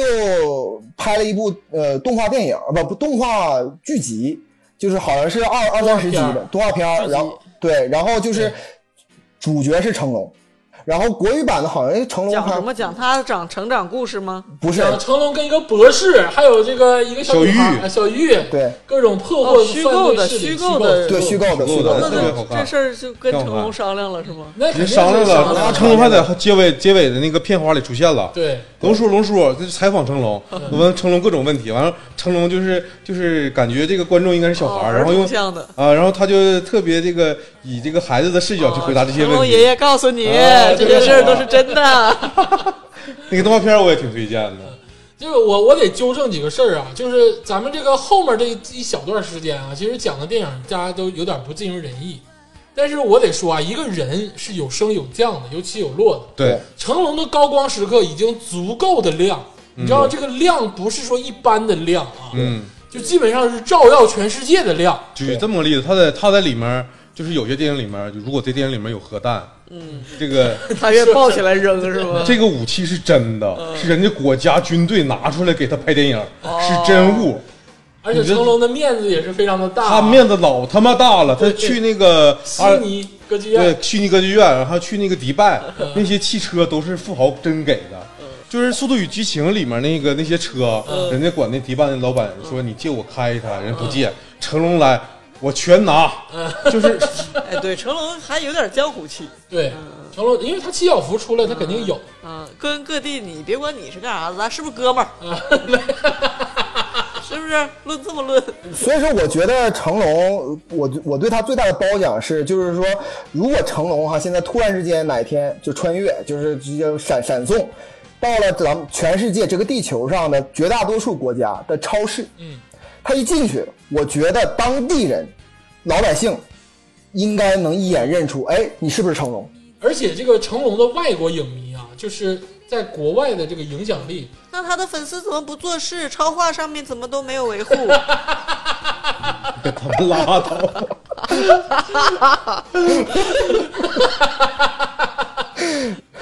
给成龙买超话是吧？ 没有必要啊，没有必要。超话微博超话再出现一个，说哪个小孩说推荐一个冷门演员成龙，你 看我真你惊了我真看全世界人民他妈翻墙过来上微博给成龙冲超话。哎，不过话说回来，这里边天霸老师这一句话提醒了我。你看看，很多人就说这怎么是个冷门演员，但是至今为止没人说这个冷门演员是成龙。你看吧，这所以对，所以说这成龙是就是横跨这五十年的演绎，他一直在有影响力。包括现在零零后，我我说句实话，我的表弟不会说中文，他零零年出生啊，他就是说 Jackie Chan，我一给他这个照片，哎，Jackie Chan，他就知道他是一个纯美国人，哦他都知道。你想想这种影响力，啊是的，嗯而且就是我说句不好听的啊，就是对于我们这代人来说，就是可能比零零年再稍微早五年的人，嗯就是对对，对于成龙啊，对于成龙真的是有一种神话情节，就是你其实周星驰也是一样的，对一样的就可能周星驰现在也不拍了，也不行了，但是就在心中地位重，没办法，嗯，就是那么重。就是我也知道他现在拍的电影不咋好看了，但是就是那么重。我跟你还不太一样。其实，在没做这期节目专题之前，嗯我对成龙，我依然觉得他是一个很厉害的一个人，就是男打星，嗯，或者是他像李连杰那种，我从来没拿他俩比较过。但是直到我这这段时间看了很多成龙的电影，我是真的佩服他，嗯，他真的是他所什么得到意思？的，李连杰输掉了，我没做比较我没啊，说啊，可我可没说啊，我可没说。 不是，我是觉得他我作为我我是这么认可的啊，就是如果你让我排一个档次的话，成龙就在李连杰前头啊。对之前我从来没做过比较，我但不不喜欢李连杰，但是成龙就在李连杰上面。但是成龙到现在为止，我觉得他得到的所有的荣誉都是应该的，嗯都是是自自自己亲身亲为的那些荣誉打来的，然后赚下来的。对，我是真的很佩服这个老人，这个老人真的。你看，你看我，我之前我这是咱们节目从那个七几年的节目一直看到现在，呃突然发现哇，原来世界过这么快，是一个巨星老去，行，今天就是基本上算是盘了一下成龙大哥的这个历史节点的岁月。嗯其实作品也没有全说到啊，因为还有很多好作品。这嗯，就像我一直在提倡的《霹雳火》，就是就死活不说。其实我真的挺好，赛车有赛车啊，对，这个成龙确实是我啊，至少我到现在为止都觉得，在我心里有一块儿，有一块儿是给成龙了。嗯就像就像周杰伦和周星驰一样重的这种感觉。是的，所以说显而易见，这个流量、名望嗯这些都是很虚的，或者一时之间就争长短。但是你真正到最后看的，就是你的作品。对，嗯，成龙就好像是大海贼罗杰一样，他有一个 One Piece 放到了哪个地方。而且我我最后想说一句话，嗯这个是《顽皮子》是真实存在的啊， 我不是想说这句，我是想说，其实现在那个那个成龙这位大叔，他现在还健在，我依然希望他去发挥自己的影响力，去嗯他做他想做的更多的事儿。他现在就在做自己想做的事儿啊！你看对拍的这些，不是他可能有其他更多的这种想法，嗯，嗯，从他就是近两年一些在公共场合的一些发言，你能感觉到他现在又有新的人生哲学。嗯，那就不盘了，嗯那就盘不盘了，那就不盘了。行，今天我觉得聊的我我是挺开心的挺开心，挺开啊，心。捋了一遍我的成龙大哥，嗯，而且这个加州老师作为成学家啊，嗯哎成成龙成龙大哥确实陪伴了你度过这段无聊的时光。没错从没错。从七几年一直陪到你两啊两两千年。哎，行，谢谢大家，谢谢大家收听谢这谢大家嗯期节目，谢谢。谢再见。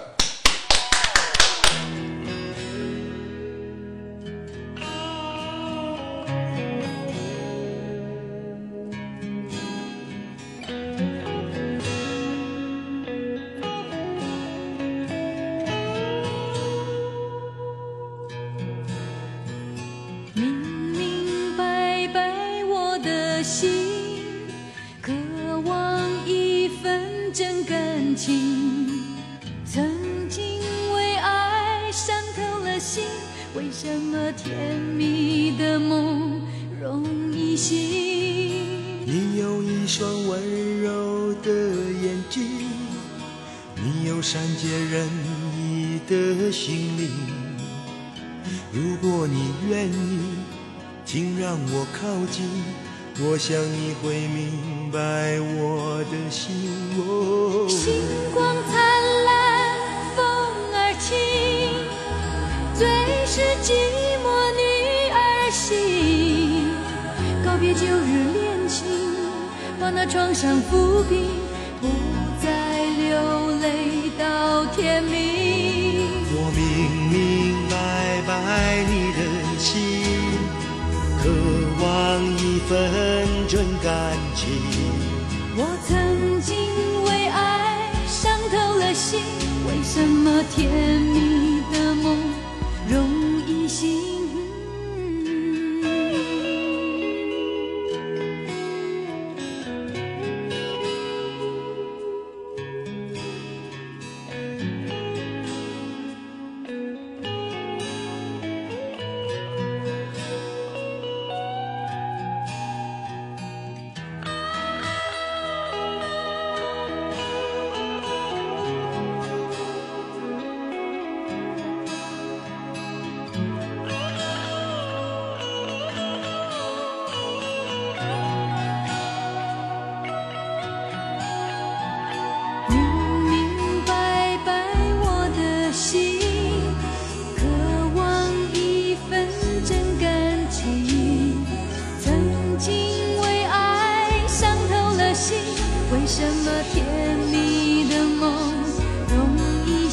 有一双温柔的眼睛，你有善解人意的心灵。如果你愿意，请让我靠近，你的心事有我愿意听。星光灿烂，风儿轻，最是寂寞女儿心。告别旧日恋情，我那创伤伏笔，不再流泪到天明。我明明白白你的心，渴望一份真感情。我曾经为爱伤透了心，为什么甜蜜的梦容易醒？明明白白我的心，渴望一份真感情。曾经为爱伤透了心，为什么甜蜜的梦容易醒？你有一双温柔的眼睛，你有善解人意的心灵。如果你愿意，请让我靠近，你的心事有我愿意听。星光灿烂，风儿轻，最是寂寞女儿心。告别旧日恋情，我那创伤伏笔，